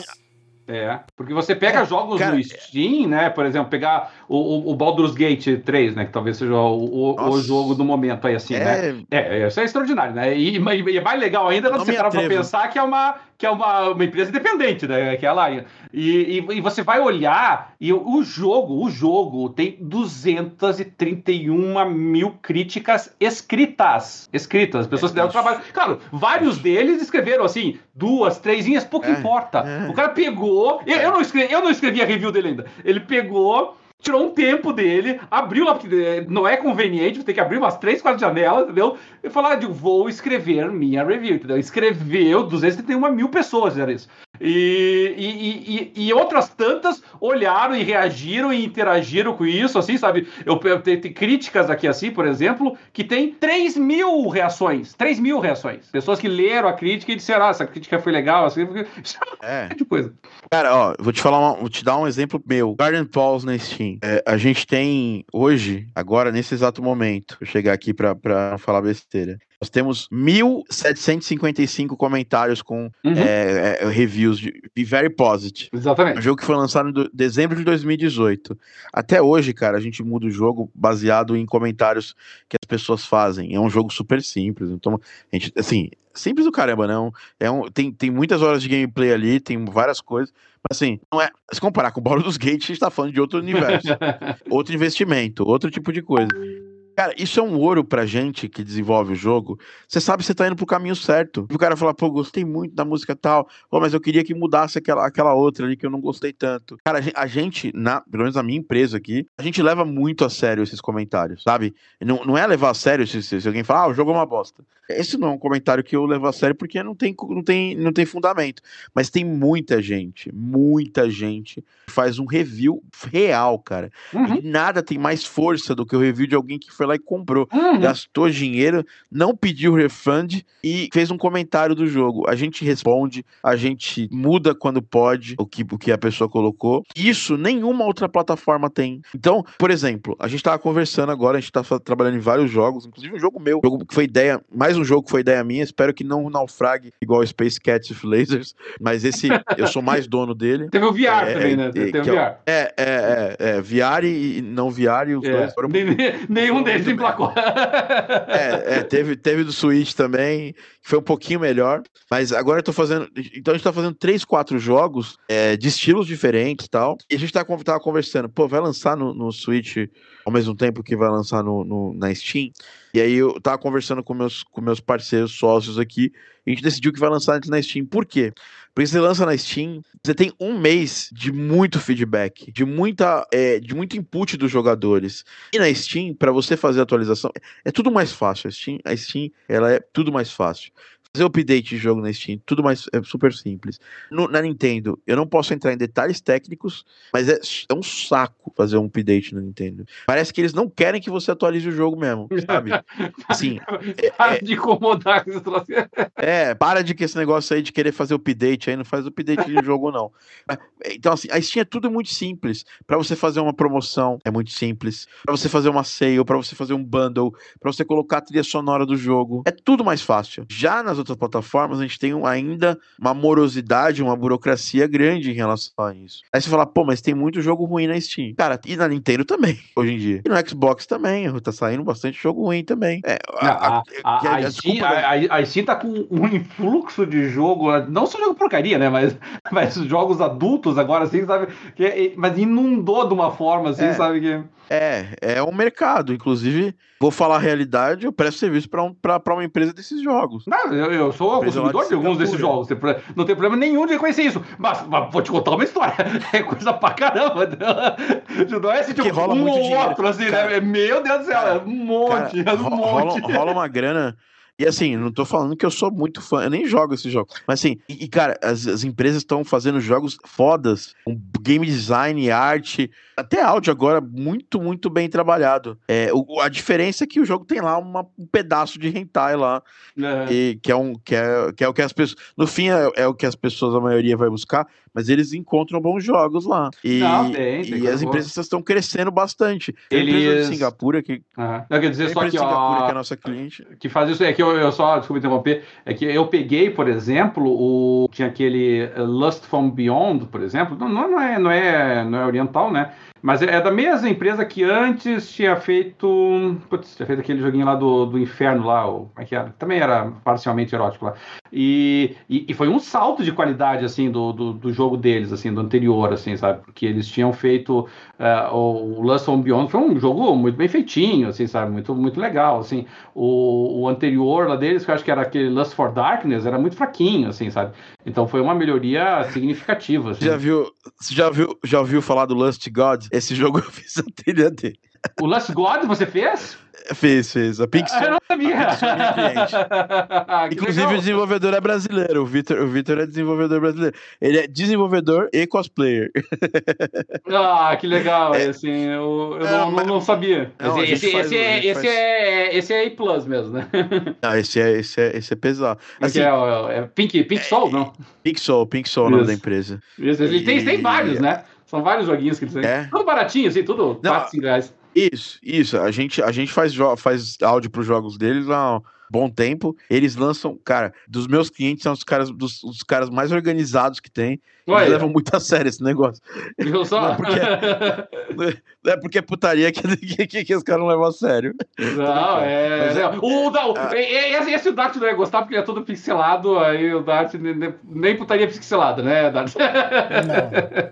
É, mas é, o, ele tá, ele tá começando Já que é pra ser putaria, então que seja fato realista. Mas realista. mas assim, mas a, Steam, ela, ela abraça até coisas que não deveria abraçar também, né? Tipo, é, tem, eles, eles têm uma, um, um, crivo de soltar jogos é absurdo. Você tem uma ideia? O, o a Nintendo, ela, ela, ela, é o, ela é o contrário, ela é extremamente o contrário. A, a, no lugar, no, acho que no Waterbox, alguma coisa assim, a gente tinha um, um Cara, era um pedaço de papel que tacava no. Na, a gente tacava esse, o, uma caixa tacava um pedaço de papel na outra, outra a caixa explodia o trailer. A Nintendo falou: não, não quero isso. Vou tirar. Se não tirar, o jogo não vai pro ar. E a gente tirou.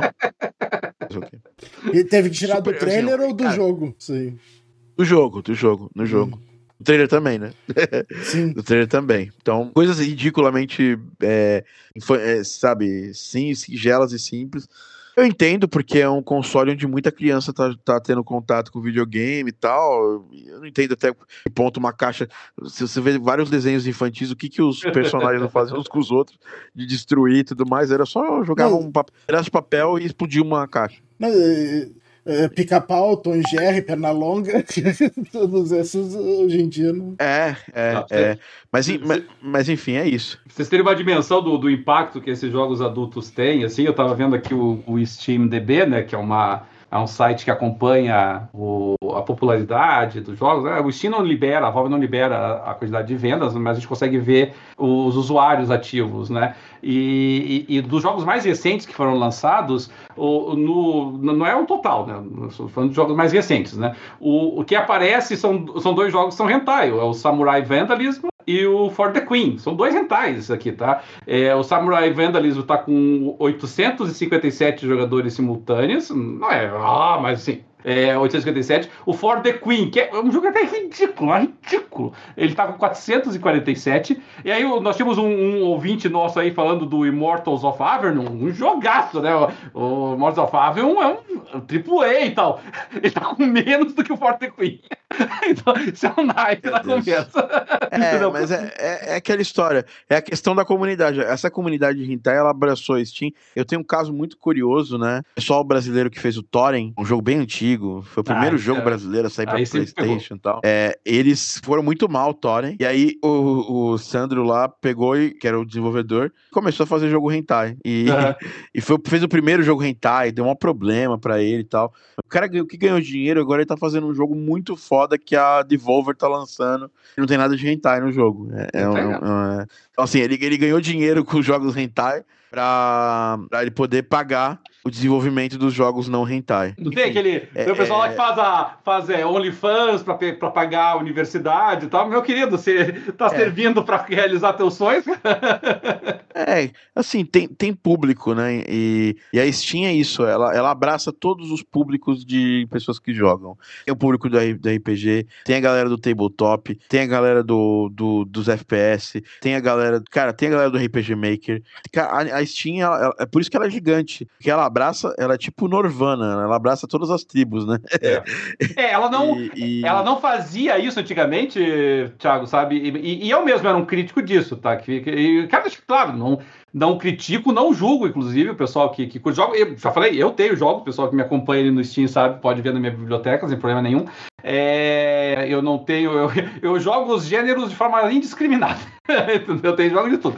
Então, é, é, já peguei. Tem, tem jogo até para comunidade específica, para comunidade LGBT, que vai estar na minha lista. Não tem problema. É jogo, é. eu vou lá, podendo testar, eu testo, sem problema nenhum. E... Empresa brasileira que faz isso, a Meio, Meio Doll faz isso aí. É, olha só. Conhece a galera. Tem, é, então, assim, é, você tem público, isso é legal. Eu acho que você, você tem um nicho específico, você tem uma, uma demanda específica, você pode atendê-las, né? Se é uma coisa assim que não está fazendo mal a ninguém, se não é uma coisa assim, né, que você está prejudicando outras pessoas, né? Não significa você liberar tudo, né? E, e coloca conteúdo é, de ódio, ofensivo, que estimule.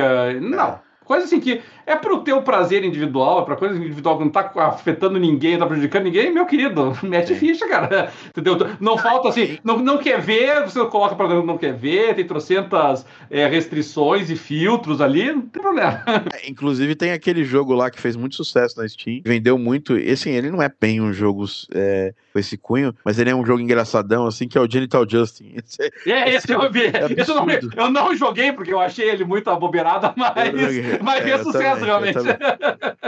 É, é, é, é, isso, é, é, muito que mostra que é, que é Steam. E eu acho que, que, a, que a Microsoft ela já percebeu isso, diferente da Epic, é que a Epic, até o Bernardo comentou aqui da Epic que eles dão jogos de graça, mas a Epic tá fazendo o quê? A Epic não tem intenção de ser Steam, tá? Isso é uma certeza absoluta que a gente tem. O que a Epic quer fazer é ter algum market share nessa área. E, e eles já estão tá, conseguindo, porque o percentual do, da Epic Games é muito menor. A única coisa que eu acho da Epic Games que é ruim para algum desenvolvedor pequeno, por exemplo, é essa questão deles obrigarem você a ter o crossplay, entendeu? Você não pode escolher não ter o crossplay entre as plataformas. Então, a tecnologia para você fazer um, cross, um, crossplay entre um jogo que está na, na por exemplo, o The Box, ah, é, seria o nosso primeiro jogo da Epic. Seria o nosso primeiro jogo da Epic. A gente tem esse jogo lançado para Steam, lançado para o Nintendo Switch e para o Xbox. O problema desse jogo, pra gente fazer o crossplay, é um simples. O jogo que está na Steam é um jogo feito em Unity. O jogo feito no Xbox é um jogo feito em Unreal. O jogo feito na, na no, no, Nintendo Switch é o jogo feito em, em, em, Unreal também. Então, eu teria que tirar o jogo da Steam do ar, fazer uma versão de PC nova. É um investimento. É. E a Epic, a Epic é inflexível em relação a isso. Eu entendo o lado da Epic. É, ela, tá é porque ela é, esse é o diferencial, né, Thiago? O diferencial da Epic é essa integração, né? Você vai, o pessoal que de repente não já abusou a Epic algum dia ali, você, você vai fazer, por exemplo, você vai fazer o login na tua conta Epic, vem uma lista desse tamanho de coisas que você pode integrar, entendeu? Facebook, Google, Steam e, e Xbox e Hotmail, enfim, é uma lista interminável de coisas que você pode integrar ao serviço, coisa que o Steam faz muito mal, diga-se passagem. O Steam não quer nem saber dessas mas integrações. É, é, péssimo, é péssimo. Então, assim, é, esse é o único impeditivo, mas hoje a Epic Games é o melhor lugar, em termos de percentual para o desenvolvedor, é, para se lançar um jogo. É, eles dão eles dão um belo percentual. A gente tá aqui, mas a gente vai ter que ter, a gente, a gente tem que ficar escolhendo os jogos que a gente vai lançar lá é, porque a gente não sabe. Por exemplo, Garden Paul, um jogo que é online, não pode ser lançado na Epic Games até a gente criar essa conexão, onde vai ter que ligar. E assim, são jogos diferentes. O jogo do, do, do PC é um, e o jogo do, do Nintendo Switch é outro. É, é muito diferente. Por é. quê? Porque está falando de um jogo que tem todas as. todas as, as, as, todas as. Não tem travas de gráfico, uhum. não tem travas de performance. Sim, roda, roda bem. Um, né? É, contra um jogo e a gente precisa estar tá capando ele todo o tempo, cuidando para, sabe? É, é, são, são, assim, é, é, muito difícil fazer um jogo para Switch, um jogo mais é, complicado em termos graficamente. Você fala, pô, mas a Nintendo fez o Zelda Tears of the Kingdom. Primeiro, quantos anos, quantas pessoas trabalham nesse jogo? Fora que a Nintendo, eles, eles têm total controle do hardware. É, a gente só tem um plugin da Unity ou da, da a Epic para poder interagir com, o console. Então, assim, eu acho que é, isso dá uma atrapalhada ainda na Epic, é, porque, como, como o Cadeirinho disse, é um diferencial, mas ao mesmo tempo é um impeditivo para empresas menores é, que estão lançando nas outras plataformas é, conseguirem lançar lá na Epic. Eu vejo, estou falando, obviamente, do ponto de vista do desenvolvedor. Do ponto de vista do jogador, porra, é muito da hora você abrir o seu Rocket League e você poder jogar ele é, dentro do, do, do, da, Epic, da Epic Store contra alguém que está jogando na Steam, contra alguém que está jogando na, é. no Xbox ou, sei lá, no PlayStation, né? E é legal, é bacana. É, o, o que eu não gosto, o que eu não gosto da Epic, eu acho que é uma coisa que eles tinham que melhorar urgentemente, assim, é porque a, a Epic, ela, pelo menos ali, é, a front page deles, ele, ele não me dá uma sensação é, de personalização que o, que o Steam dá sabe? Ela parece muito genérica, sabe? Ela parece assim, tipo, esses são os produtos que nós da Epic gostamos, entendeu? Não é os produtos que nós achamos que você, Roberto, vai gostar. É, e eu não acho que seja uma coisa tão difícil de fazer isso, porque até o, o Good Games, até o GOG Galaxy faz isso. O, Google, o, o Galaxy consegue identificar os meus gostos, meu perfil, etc., e fazer essa, esse encaminhamento. O, a Epic não, assim, sabe? Então eu, eu, sinto a interface da Epic um pouquinho genérica demais. Mas enfim, gente, nós já estamos aí com, com duas horas aí de duração, justificadas, é claro, hoje, pela presença do, do, do Thiago, que eu nem sei se ainda está presente com a gente, porque a câmera dele travou aqui para mim. Mas, mas graças ao a participação dele a gente conseguiu ter informações aí sempre em primeira mão, sempre quentinhas aí, e também com a, a, complementadas, né, pelo fato de estarem, de virem aí do, insider da indústria, né? Não sei se o Thiago está nos ouvindo ainda, Thiago? Não, né? Para mim travou total, né, Dani? É, travou.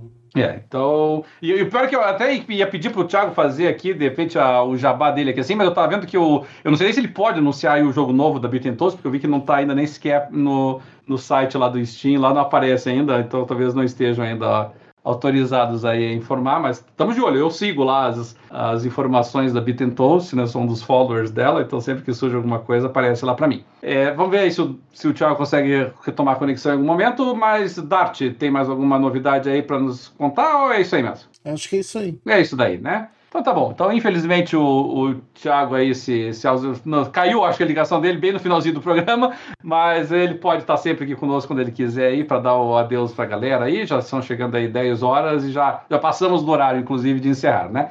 Nós agradecemos aí a participação de todos que nos acompanharam ao vivo e tiveram ainda por cima o prazer e o privilégio aí de ter a, a presença inesperada, mas sempre, sempre, sempre muito bem-vinda do Thiago conosco. Então fica aí um abraço para o Saicon, para Alexandre Santiago, para o senhor engenheiro, para o Rafael Mano do Céu, que apareceu aí conosco também, para o Senato Souza, o Thiago, naturalmente, que depois se uniu a gente aqui durante o programa, para o Bernardo, que apareceu aí no finalzinho, o Leomar também. Sempre muito legal ter vocês aqui conosco, fazendo seus comentários, participando aqui conosco. E você sabe, todo o pessoal aí que nos ouve, que participa conosco, que acompanha o podcast, pode sempre acompanhar nossas transmissões ao vivo, na maioria das vezes, em todos os domingos, a partir das 8 horas, né? Se porventura acontece algum imprevisto, a gente sempre avisa antes se vai haver a gravação ou não, mas podem nos acompanhar ao vivo no YouTube durante a nossa transmissão. Podem, obviamente, nos ouvir depois em virtualmente todos os principais agregadores aí de som, podcasts e música. E sabe, querendo trazer aí alguma informação, algum dado, algum tema aí que gostariam que a gente abordasse, é só também mandar um e-mail para nós no jogandopapo jogandopapo.com.br. E é isso aí. O Jogando Papo vai ficando por aqui, deixando um abração aí para todos, uma boa noite, bom dia, boa tarde, uma ótima semana para todos vocês, viu? Até a próxima.